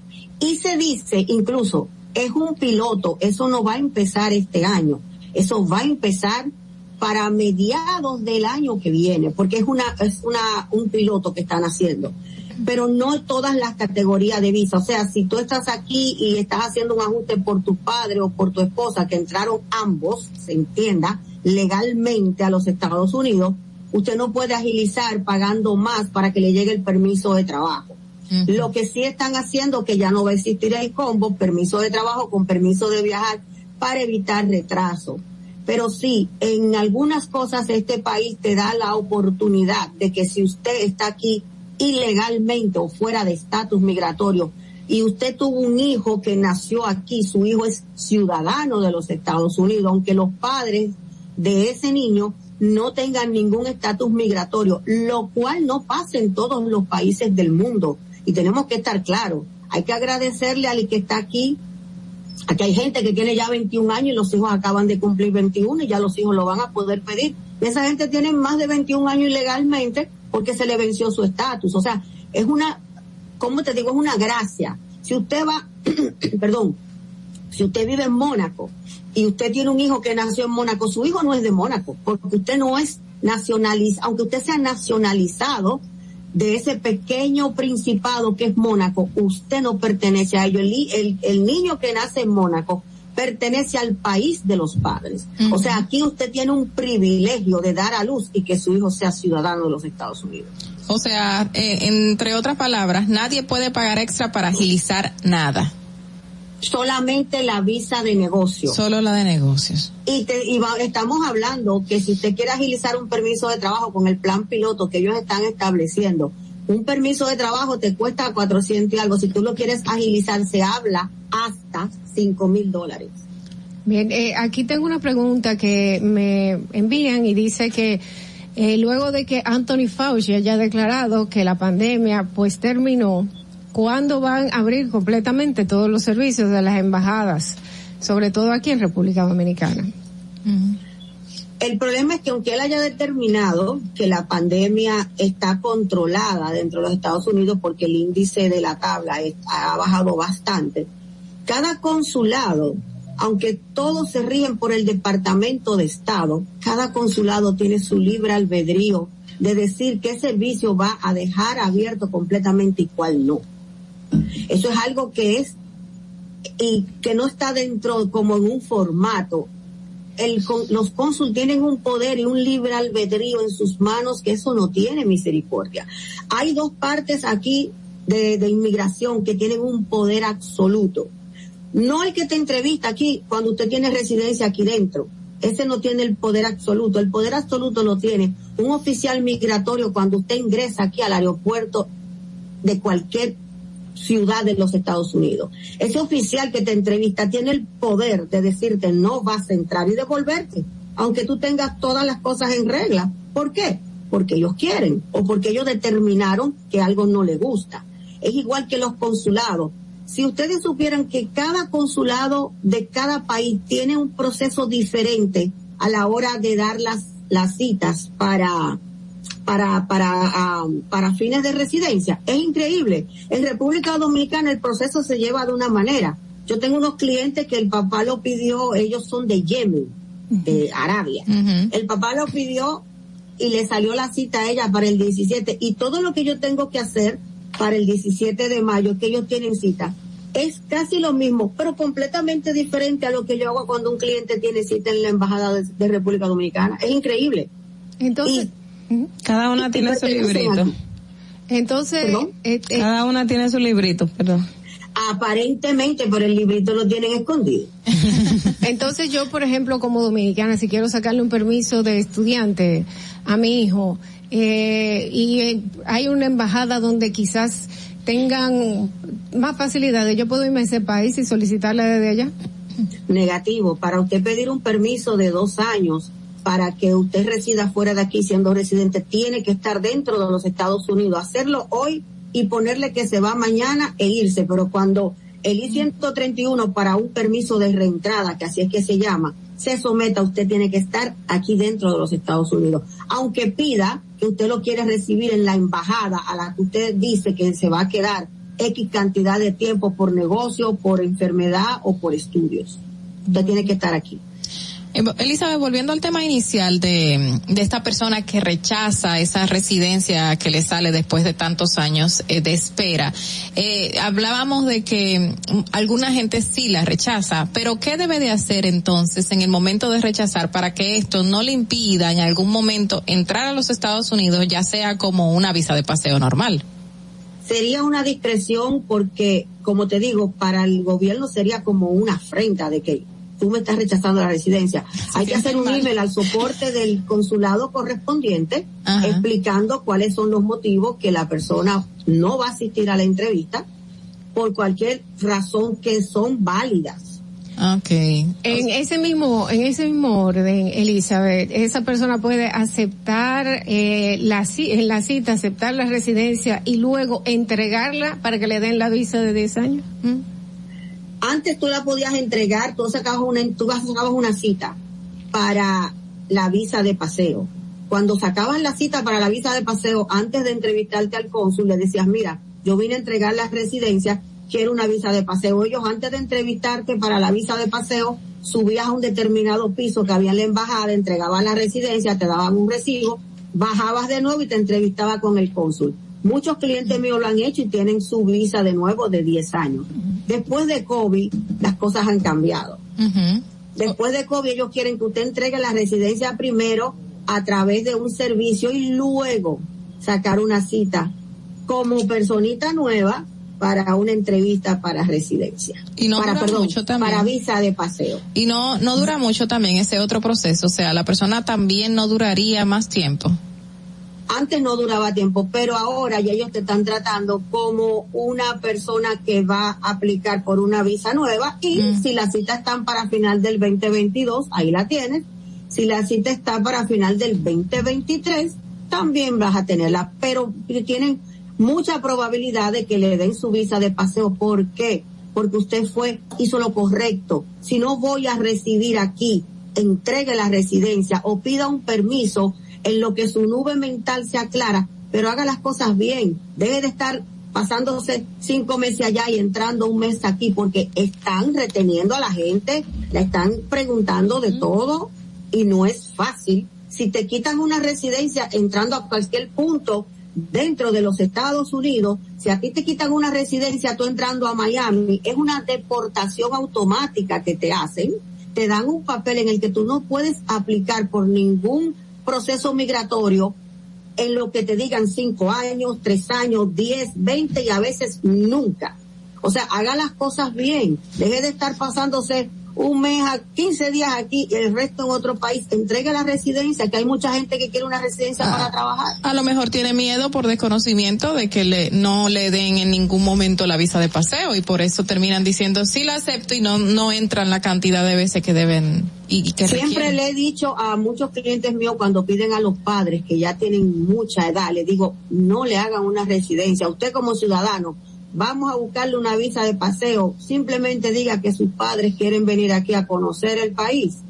La persona que va a rechazar la residencia después de 19 años de espera, yo, si fuera un cliente mío, le aconsejaría que fuera a la entrevista, claro, que no se hicieran los exámenes médicos, pero que se presentara ante el cónsul, ante el oficial que lo va a evaluar y le diga, nosotros no estamos aceptando la residencia por esta razón, pero estar de frente para que en algún futuro, si quiere una visa de paseo, no le sea pensado, porque rechazar algo así por un email diciéndole, no, yo no, ya yo no voy, ya yo esperé mucho, no, creo que no, creo que se debe presentar y hacer las cosas para que puedan otorgarle una visa de paseo, porque el cónsul si quiere lo decide ese día y le canjea la residencia por una visa de paseo. El cónsul tiene el poder. Si yo tuviera el- la filmita que tienen esa gente, yo no hablara con nadie.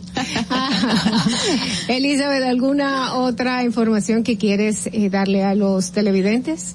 Sí, hay muchas buenas opciones para la persona que tienen varios años cargando en sus hombros una orden de deportación. Si usted tiene un caso de eso y tiene un abogado, comuníquese con su abogado, que a partir del lunes sus abogados pueden negociar en buen términos con los fiscales migratorios y esa orden de deportación le puede ser evacuado, le puede ser cancelada y usted puede de nuevo empezar el proceso que dejó por cualquier problema que usted tuvo. Comuníquense con su abogado y ojos, por favor, las personas que tienen ese tipo de casos no pueden ser manejadas por las personas que somos consultantes.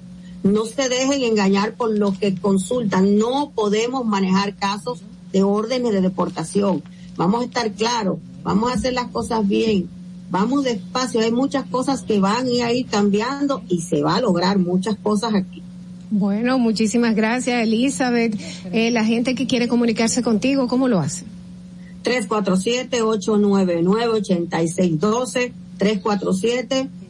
347-601-7270. También no hemos cerrado la temporada de impuestos. Yo termino impuestos el 31 de diciembre a las 12 y 59 de la noche.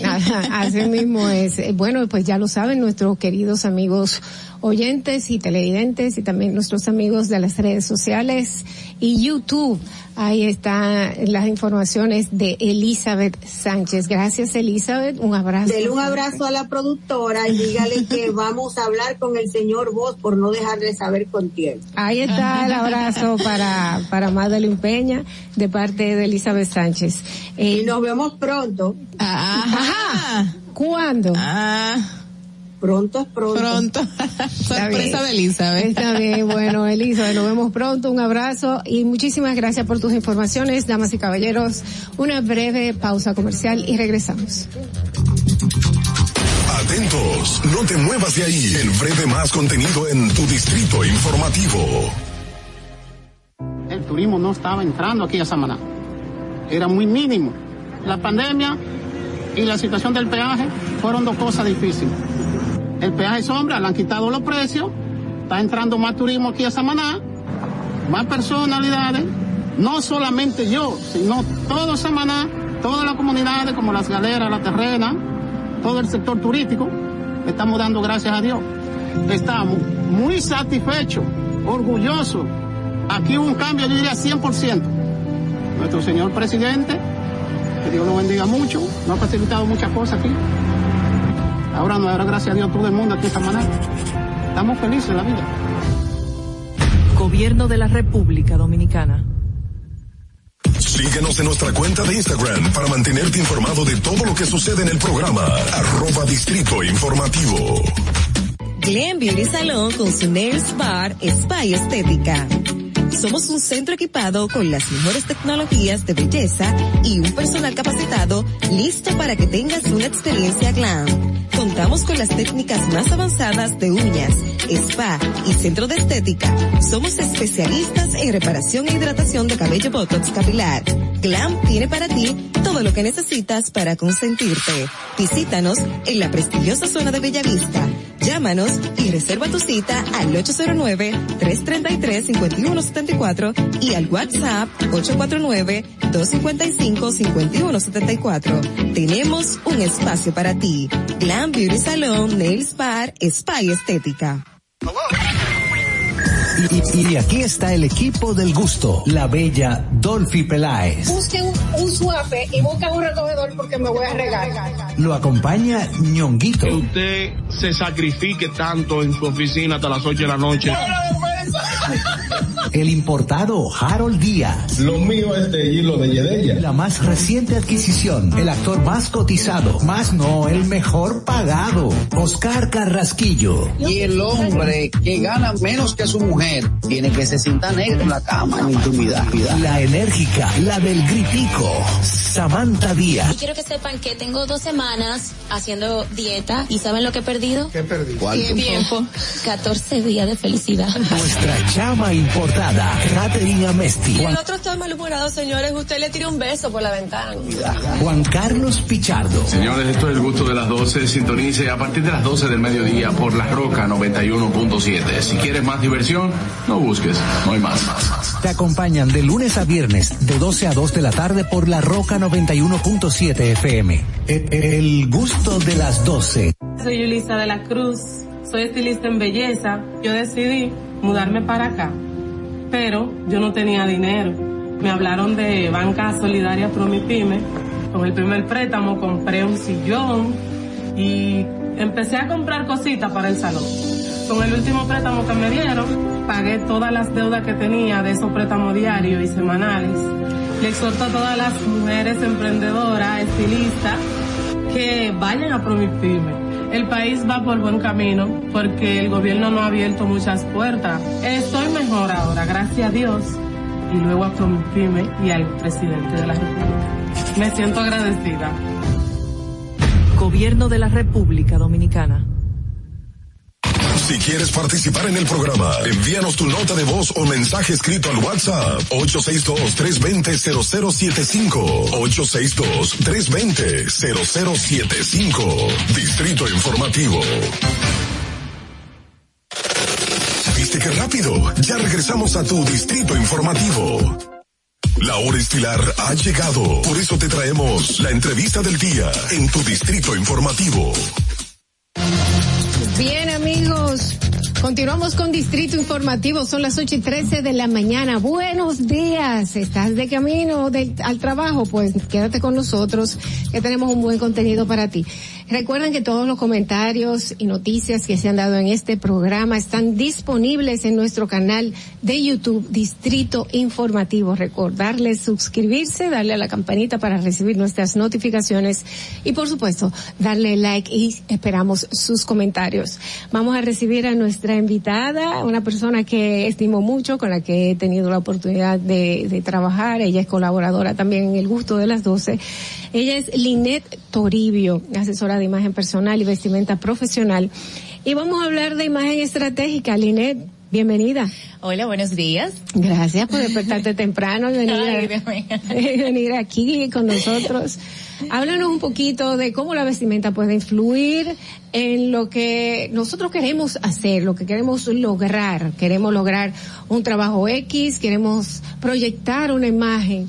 Tal o cual. Ataviada. Tal o cual. Exacto, los ataviados. Exacto. Sí, mire, eh, antes de, de iniciar es impor- importante mencionar que cuando nosotros utilizamos la expresión imagen, eh, no solamente nos estamos eh, refiriendo al factor estético, no solamente nos estamos refiriendo a inclusive la vestimenta que utilizamos.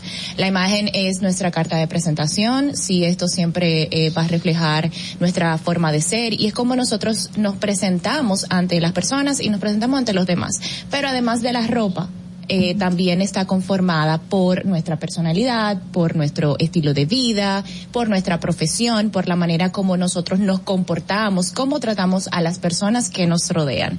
Entonces, siempre digo, eh, cada vez que tengo una oportunidad eh, en, en mis talleres, en las asesorías, que de nada vale que tú te vistas con una ropa que te quede espectacular si eso no está conectado con tu mensaje, si eso no está conectado con la forma, eh, con lo que tú estás comunicando. Por eso que dicen que el mono, aunque se vista de, de seda, mono se queda. Mono se queda, exactamente. Entonces, es algo eh, importante porque cuando nosotros eh, nos vemos de una forma de, eh, eh, incongruente con lo que nosotros estamos comunicando, como nosotros nos movemos, como nosotros nos tratamos a las personas que nos rodean, pues ahí es donde tú pones a todas las personas que están a tu alrededor en la disyuntiva de creer o no lo que está escuchando, lo que está viendo. Eso es parte del proceso de comunicación. Ustedes eso lo manejan más que más que yo inclusive.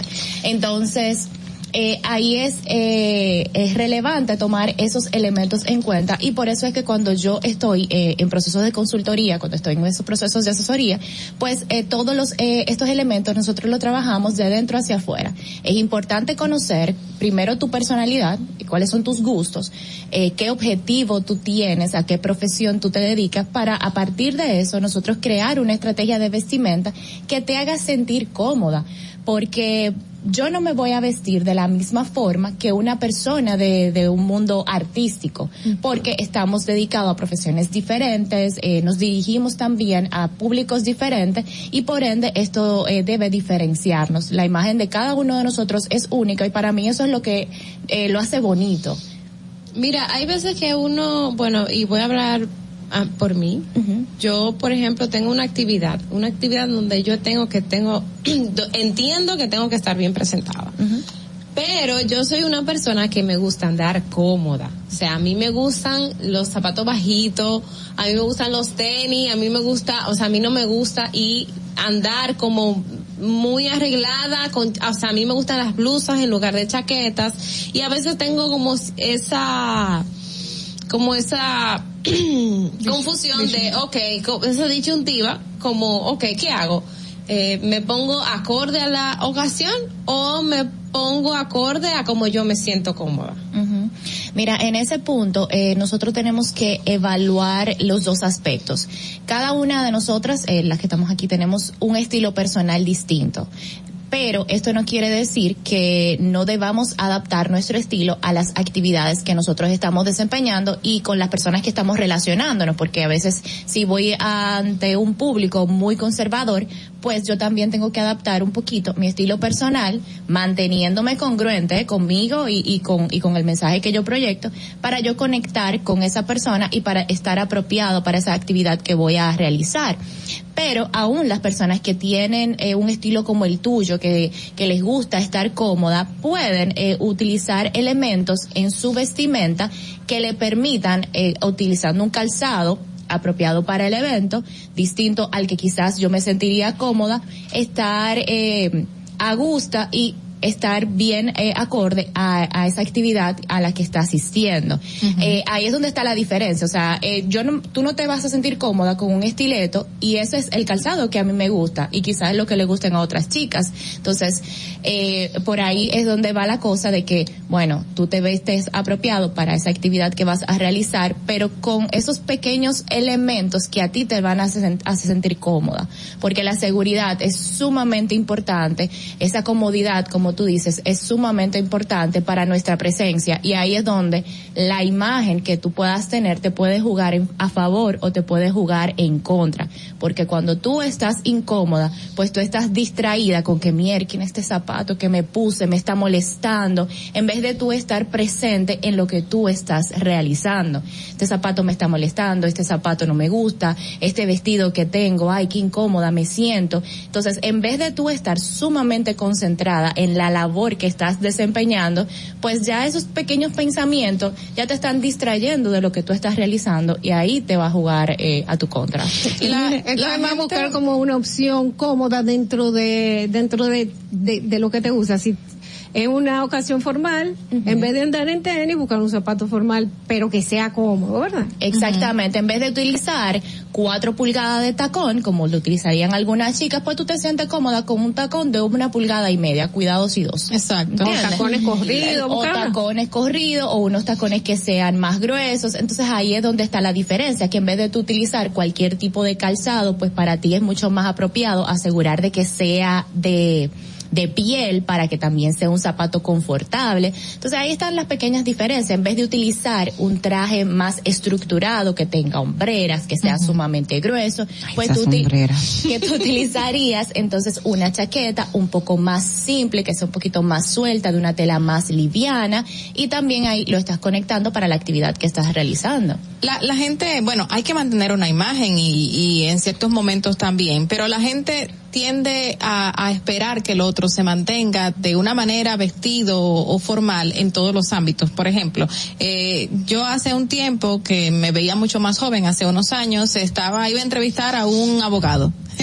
Exacto, iba a entrevistar a un abogado y, y era viernes y andaba yo en tenis, en jean, una blusa y estaba en mi lugar de trabajo y iba a entrevistar a ese abogado. Y cuando él me ve, él espera que lo reciba, mínimo era una persona que tuviese tacones, bien vestida, eh, a, a según su criterio. Una mujer y me mira, exacto, y me mira desde los tenis hasta la punta de la cabeza, como que tú eres la periodista y yo sí soy yo. Eh, eh, era más flaquita, me veía más más cosas, entonces el, la vestimenta a él no le gustó. Entonces eh, sí hay que mantener ciertos estilos, pero digo yo, era un viernes mi lugar de trabajo, uno va como sea y yo no iba a ir a ningún lugar específico donde tuviese que ponerme tacos ni vestidos. La, ¿Por qué la gente espera de que eh, si tú tienes cierta profesión te mantengas de una manera de punta en pie e impecable? Sí, Es parte de, es parte de la, de nuestra cultura, es como nosotros conectamos con, con las personas. Eh, es importante también eh, ahí rescatar que todos los elementos que nosotros utiliza- utilizamos en nuestra indumentaria están comunicando todo el tiempo.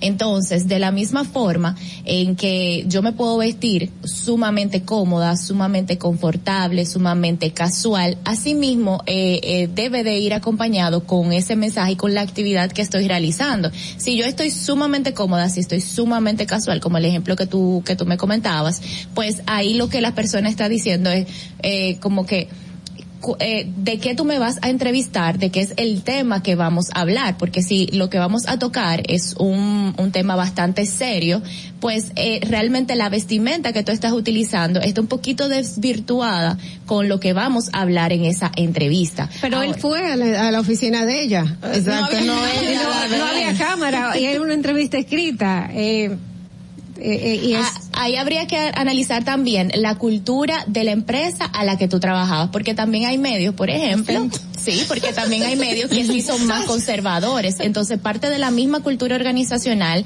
al público a donde va a llegar eh, esa esa revista o ese medio en particular, pues también tiene que estar conectado con todo el tipo de vestimenta que utilizan los colaboradores. Porque al final, o sea, tú como colaboradora de esa empresa, tú también eh, debes de estar eh, proyectando el mismo mensaje que está eh, manejándose en toda la organización, aunque sea un viernes casual. ahora que hablamos de periodismo, pregúntale de Angelita Peña, por favor. Bueno, bueno, va esa parte con ya el, el pie de amigo que puso Dolphy, lo de Angelita Peña.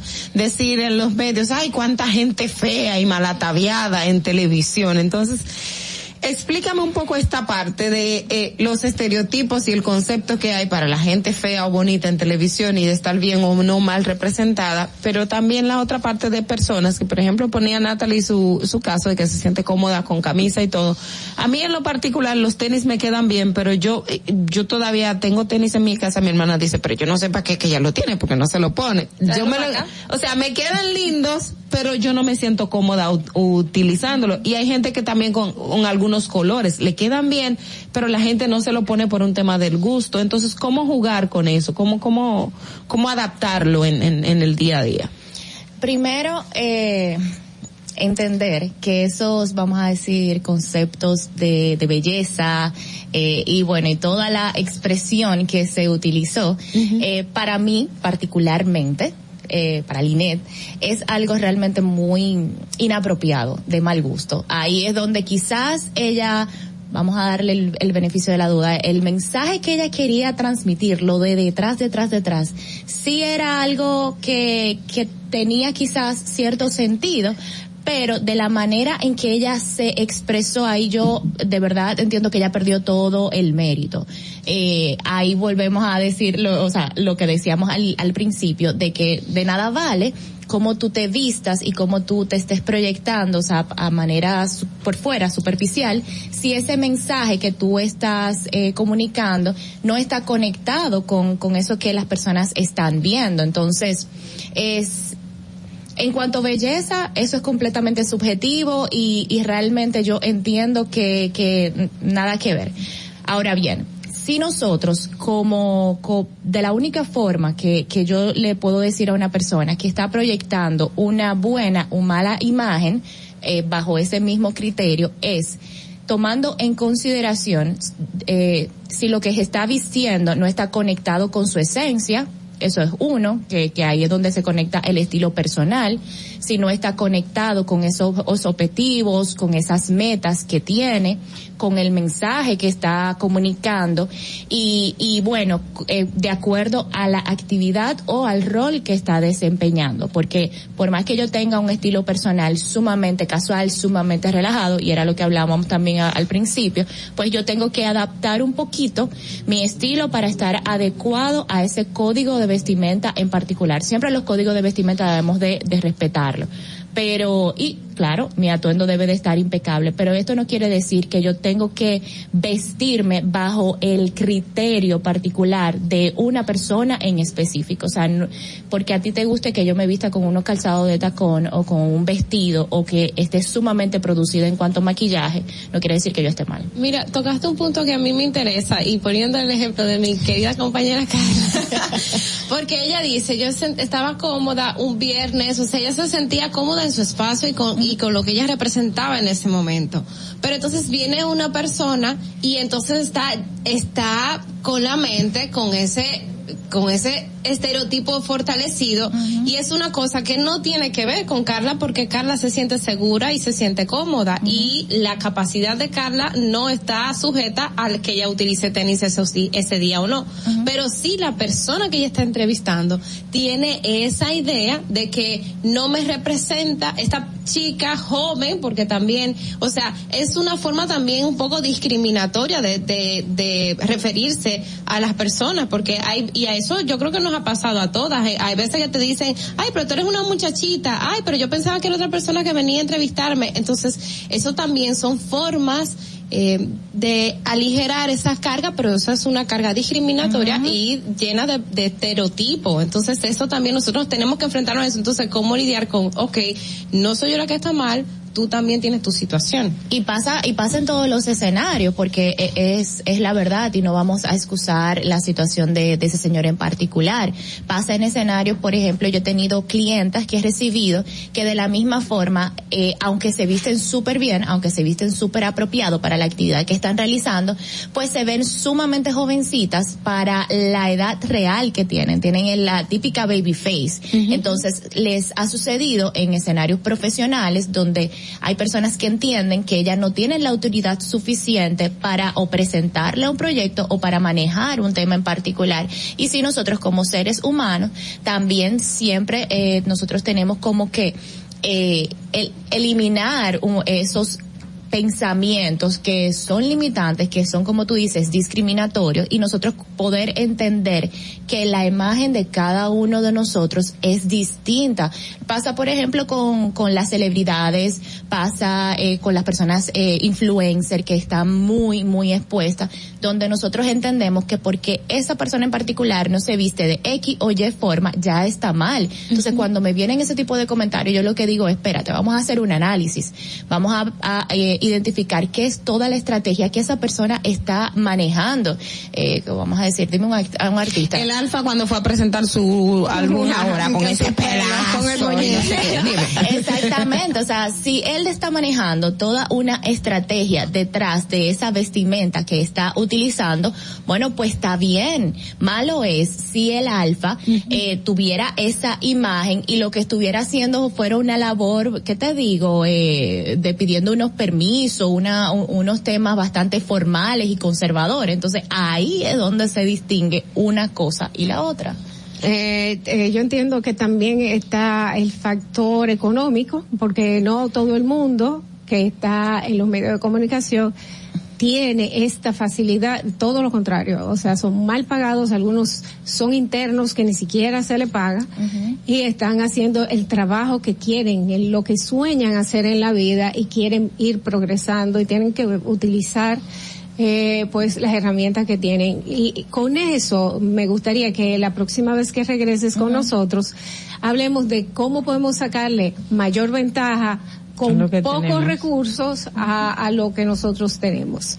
Vamos a agradecerle infinitamente a Linet Toribio por su visita aquí a Distrito Informativo. Ella es asesora de imagen. ¿Dónde te pueden seguir, Linet?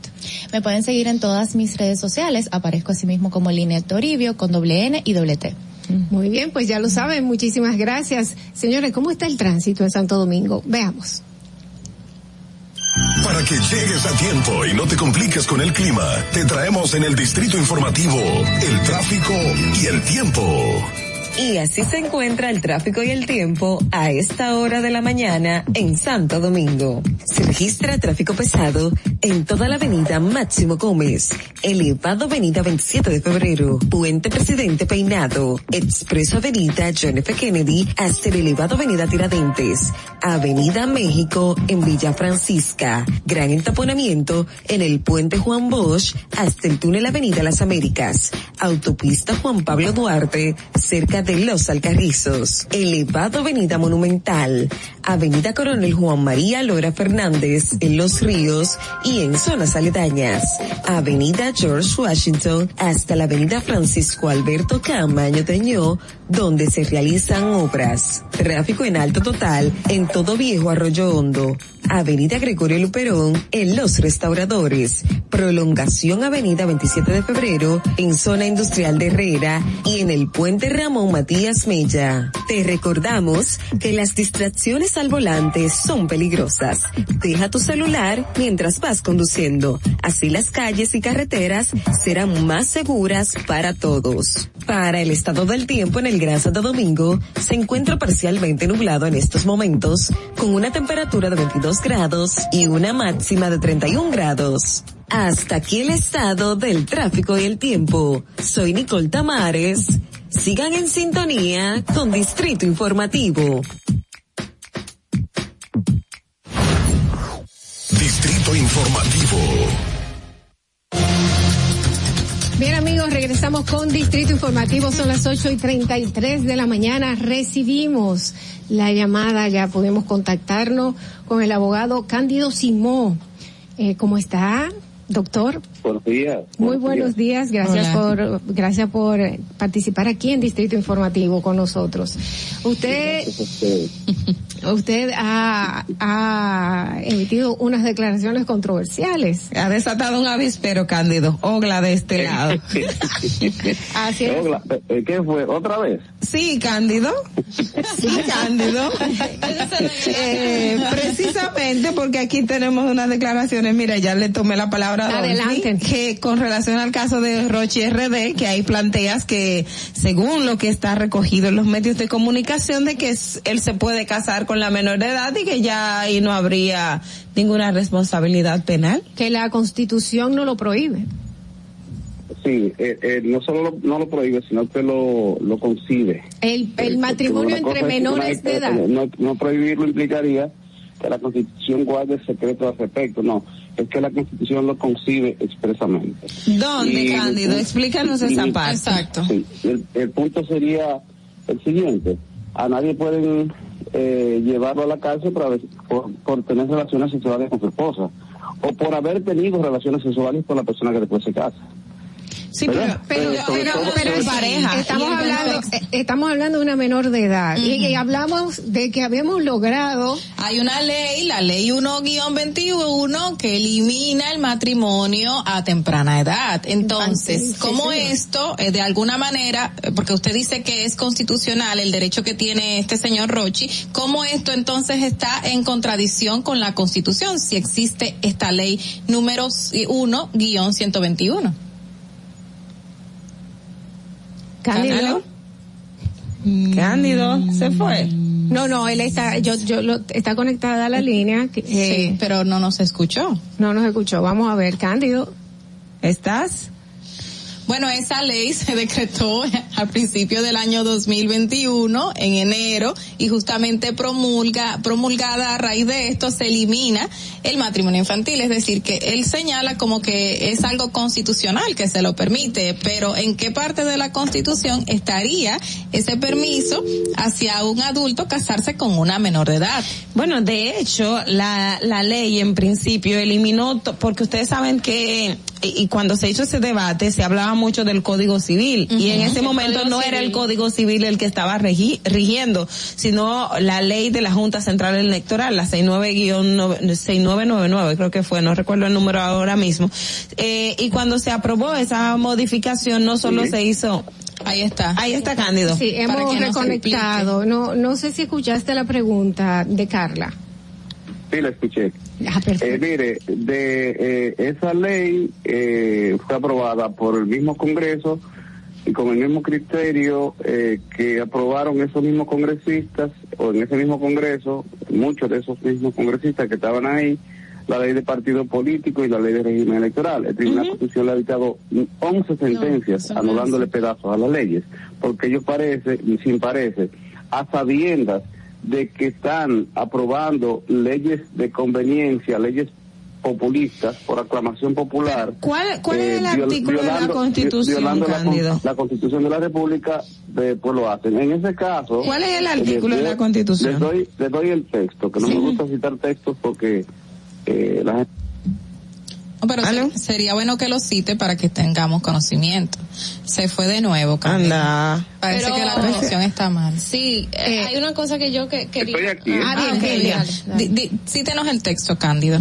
Mire, para que crean que yo sé, voy a decirles que el artículo eh, 22 de la Constitución de la República establece que se adquiere el derecho de ciudadanía el 21, textualmente lo voy a leer, artículo 21, Constitución de la República del año 2010, modificada en el 2015, puedo seguirle, dice, de la ciudadanía, artículo 21, adquisición de la ciudadanía, todos los dominicanos y dominicanas que hayan cumplido 18 años de edad, atención, atención, lo, lo que leo a continuación. A continuación.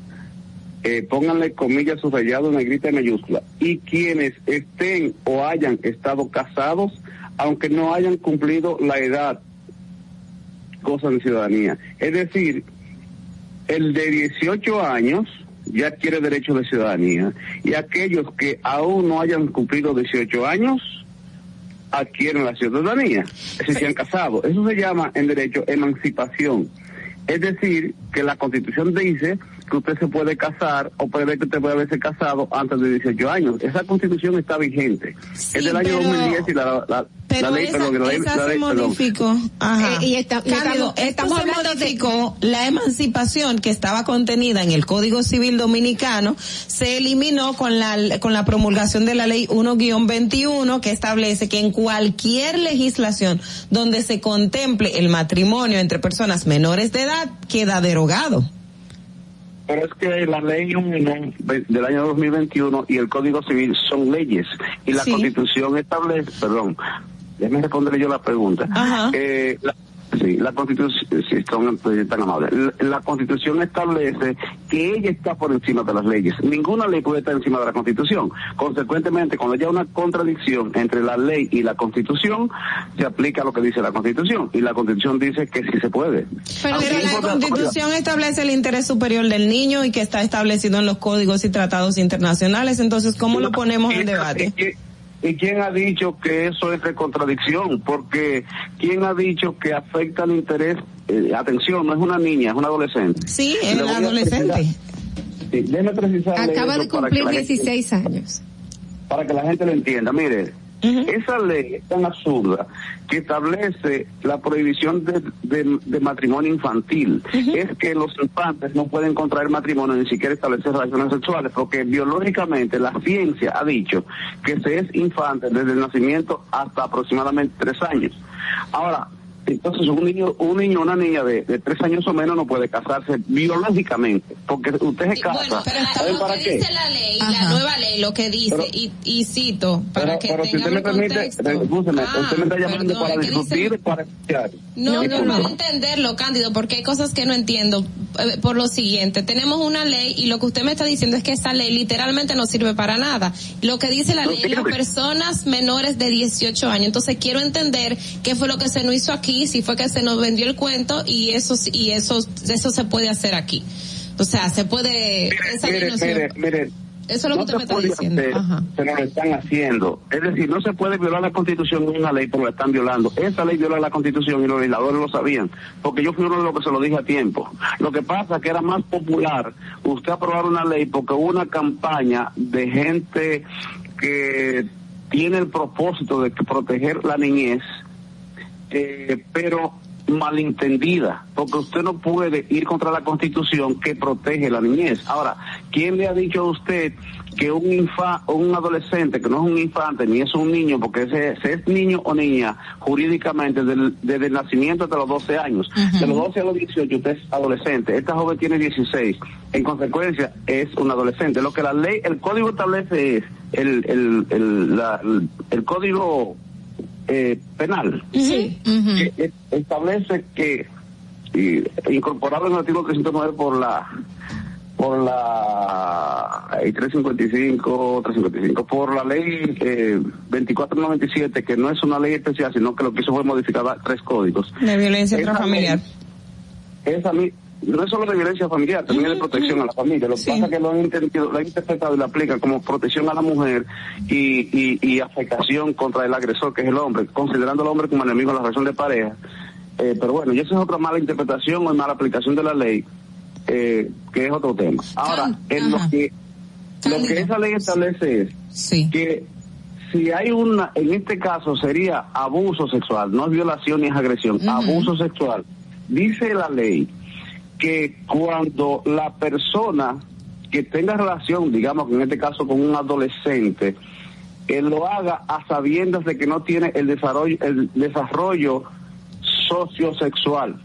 El desarrollo sociosexual es tema de un ginecólogo, es tema de un sociólogo, para determinar si esa joven adolescente tiene desarrollo sociosexual o psicosexual, perdón, psicosexual eh, suficiente y parece que sí. Ahora, eso no es lo que importa, porque sería cuestión de responsabilidad, de, de culpa o Exacto. y yo no voy a asumir la defensa de él por aquí, pues ni, su, ni su abogado soy, ni creo que lo sea, porque que le tengo entendido que tiene un, un abogado mejor que yo. Cándido, ahora, términos de- exacto. Cándido, Sí, usted como bien, experto, usted como experto, en este caso, por ejemplo, usted ha hecho todos estos, todos estos señalamientos, pero dentro de una de las eh, señalamientos que le hacen las autoridades a Rochi es eh, una posible comercialización de la menor, porque estamos hablando de que otra otra joven fue quien le lleva al cantante a la menor de edad y a ella se le hace un pago. Estamos hablando de un agravante. En este caso, un simple matrimonio, si tiene todas esas agravantes, no implicaría ningún resultado positivo para el cantante. Creo yo, como persona eh, que no soy abogada, ¿qué usted dice?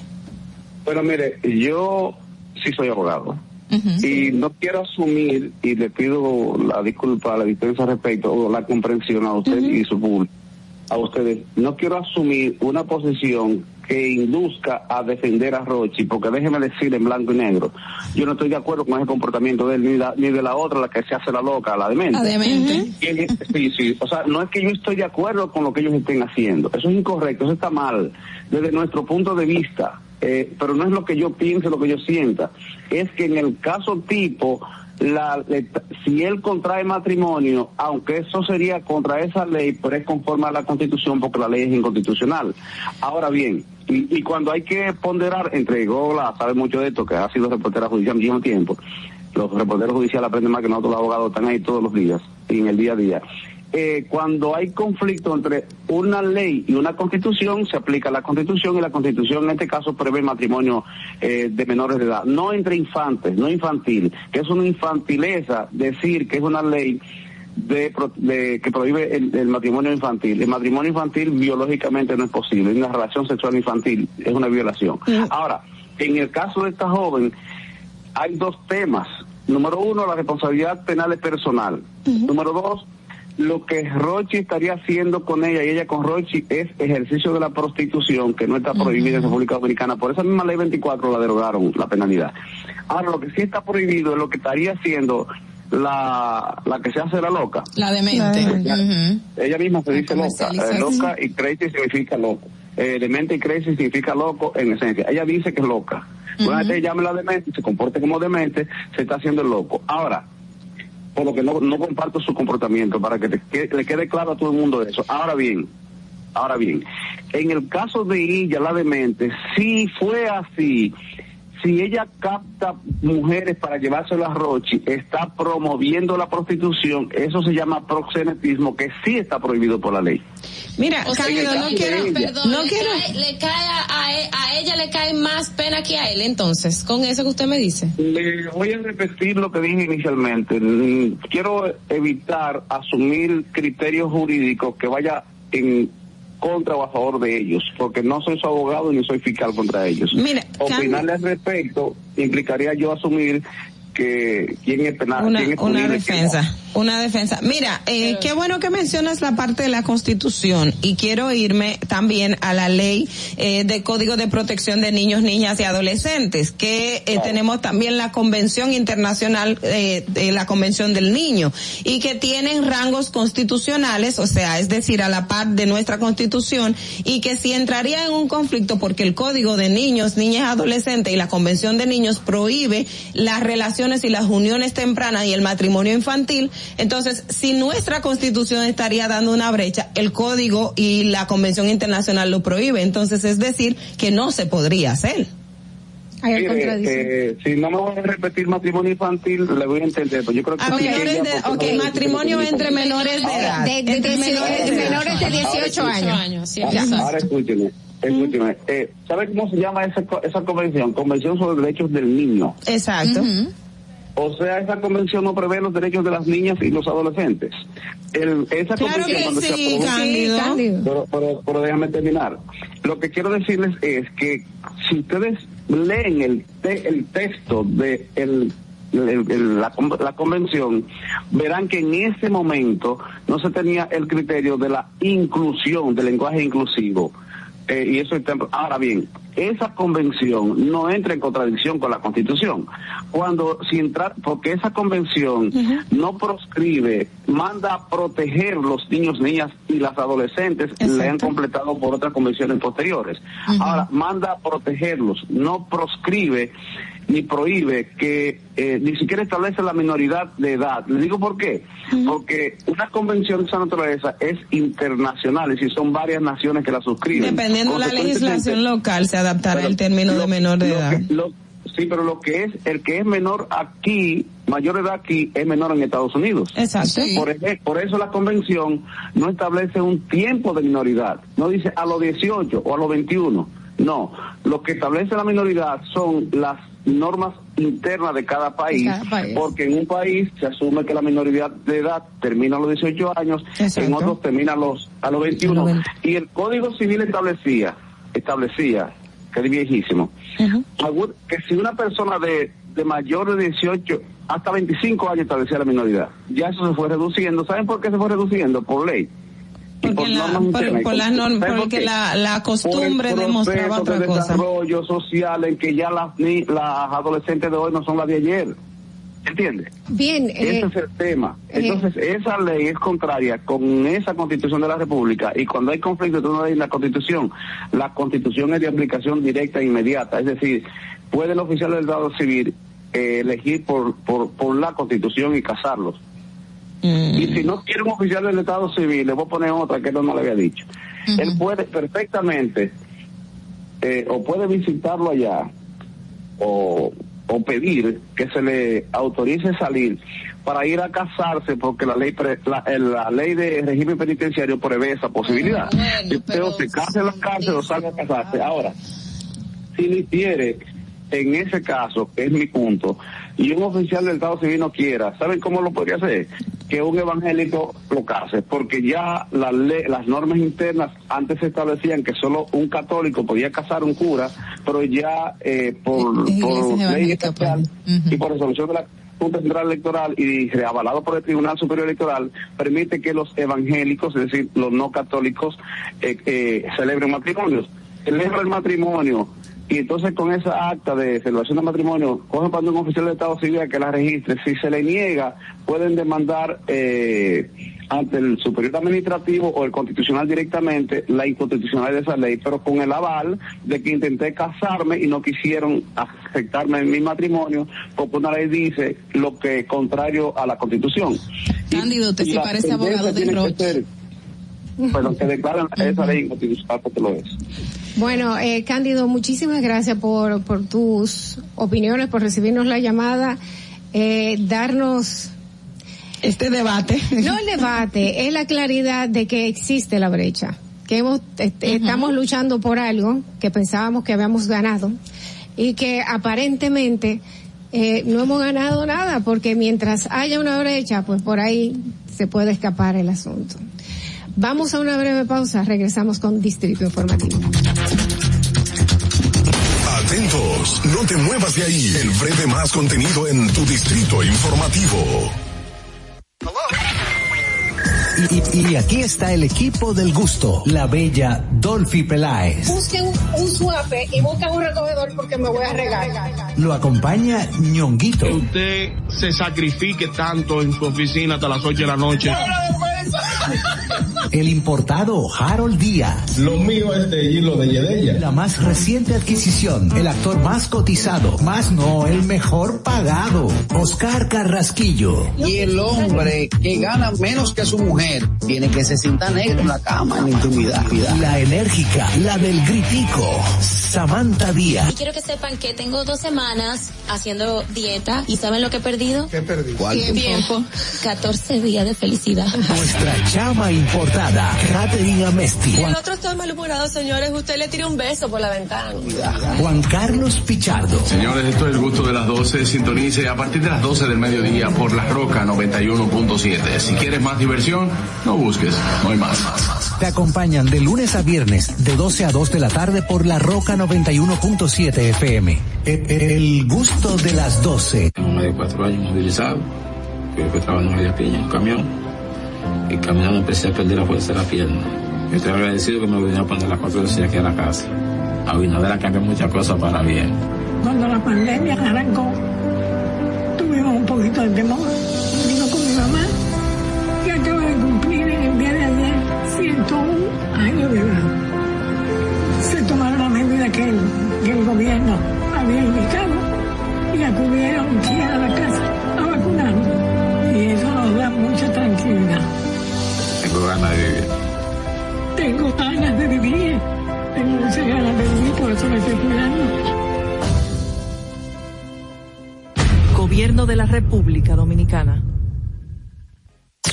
Estamos en YouTube. Disfruta de nuestro contenido. Suscríbete, dale like y comenta. Distrito Informativo. Ahí mismito donde estás. O tal vez aquí, recostado bajo una mata de coco. O en la arena tomando el sol.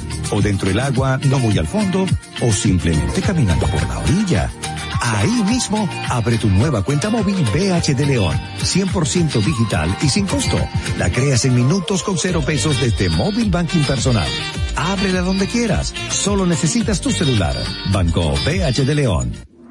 Estás disfrutando de Distrito Informativo.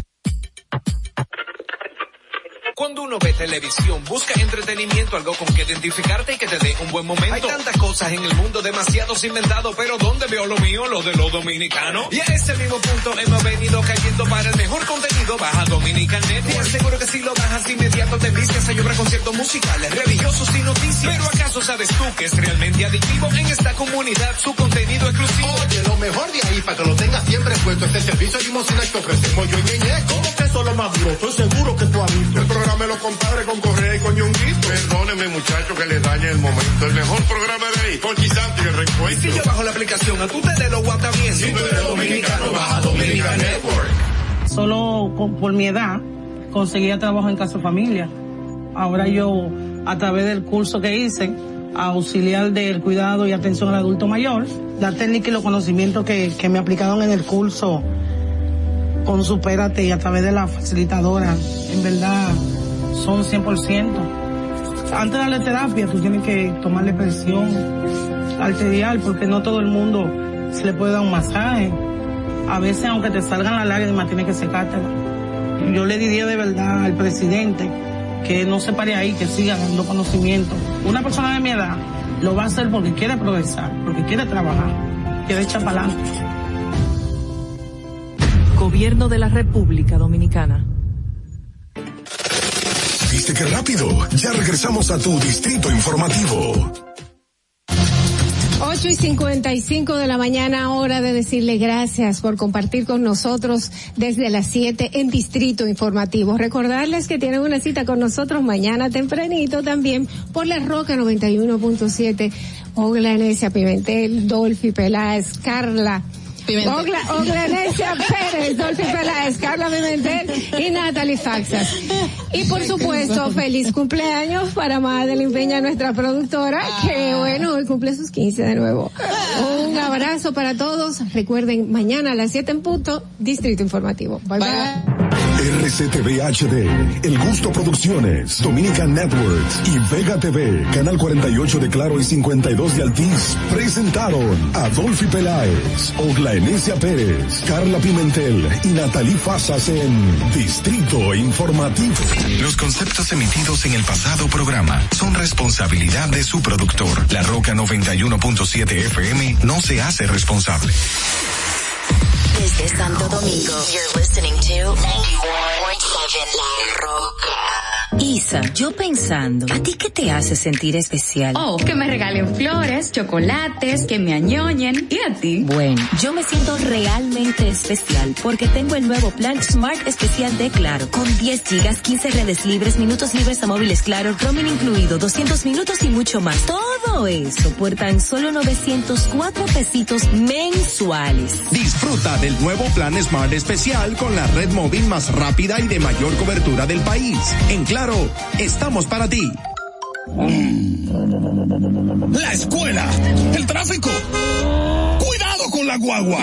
Llegamos a Santo Domingo y vamos de nuevo. Desde el amanecer hasta la puesta del sol, que la energía no se detenga, así como la batería automotriz LTH y su tecnología PowerFrame, que le brinda gran desempeño y duración. Baterías LTH, energía que no se detiene. Distribuye Grupo Cometa. Ahora en La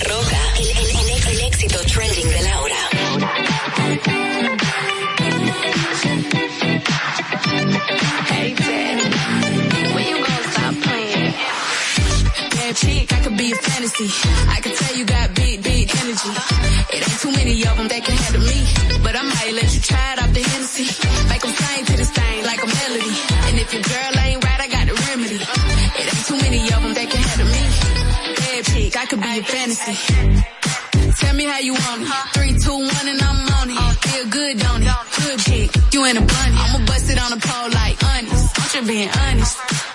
Juicy, mini made, but can't do it one minute, man. Not a side or a main. I'm the only one he entertain. Spending his mind in the bank. I like what I see. A boss like you need a boss like me. Daddy from the street, so he move low key. Tryna rock that mic like karaoke. On the count of three, big,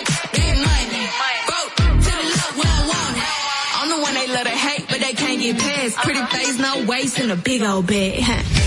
Bad chick, I could be a fantasy. I can tell you got big, big energy. It ain't too many of them that can handle me. But I might let you try it out the Hennessy. Make them sing to this thing like a melody. And if your girl ain't right, I got the remedy. It ain't too many of them that can handle me.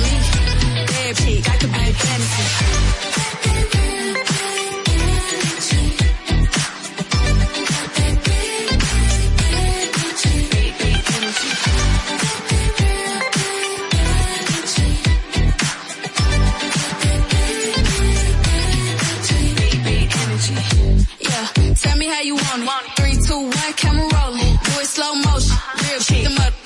All they big talk, lotto put them on. it. I'm just being honest. Lingerie, Dolce, blindfold. Tie me to the bed while we role play. Can't skill four play, kittle kitty cold case. I'm about shit, but tonight we do it your way. On the count of three, bad,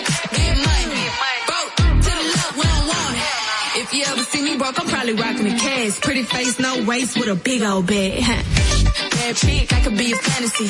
I could tell you got big, big energy. It ain't too many of them that can handle me. But I might let you try it out the Hennessy. Make them sing to this thing like a melody. And if your girl ain't right, I got the remedy. It ain't too many of them that can handle me. Bad chick, I could be a fantasy.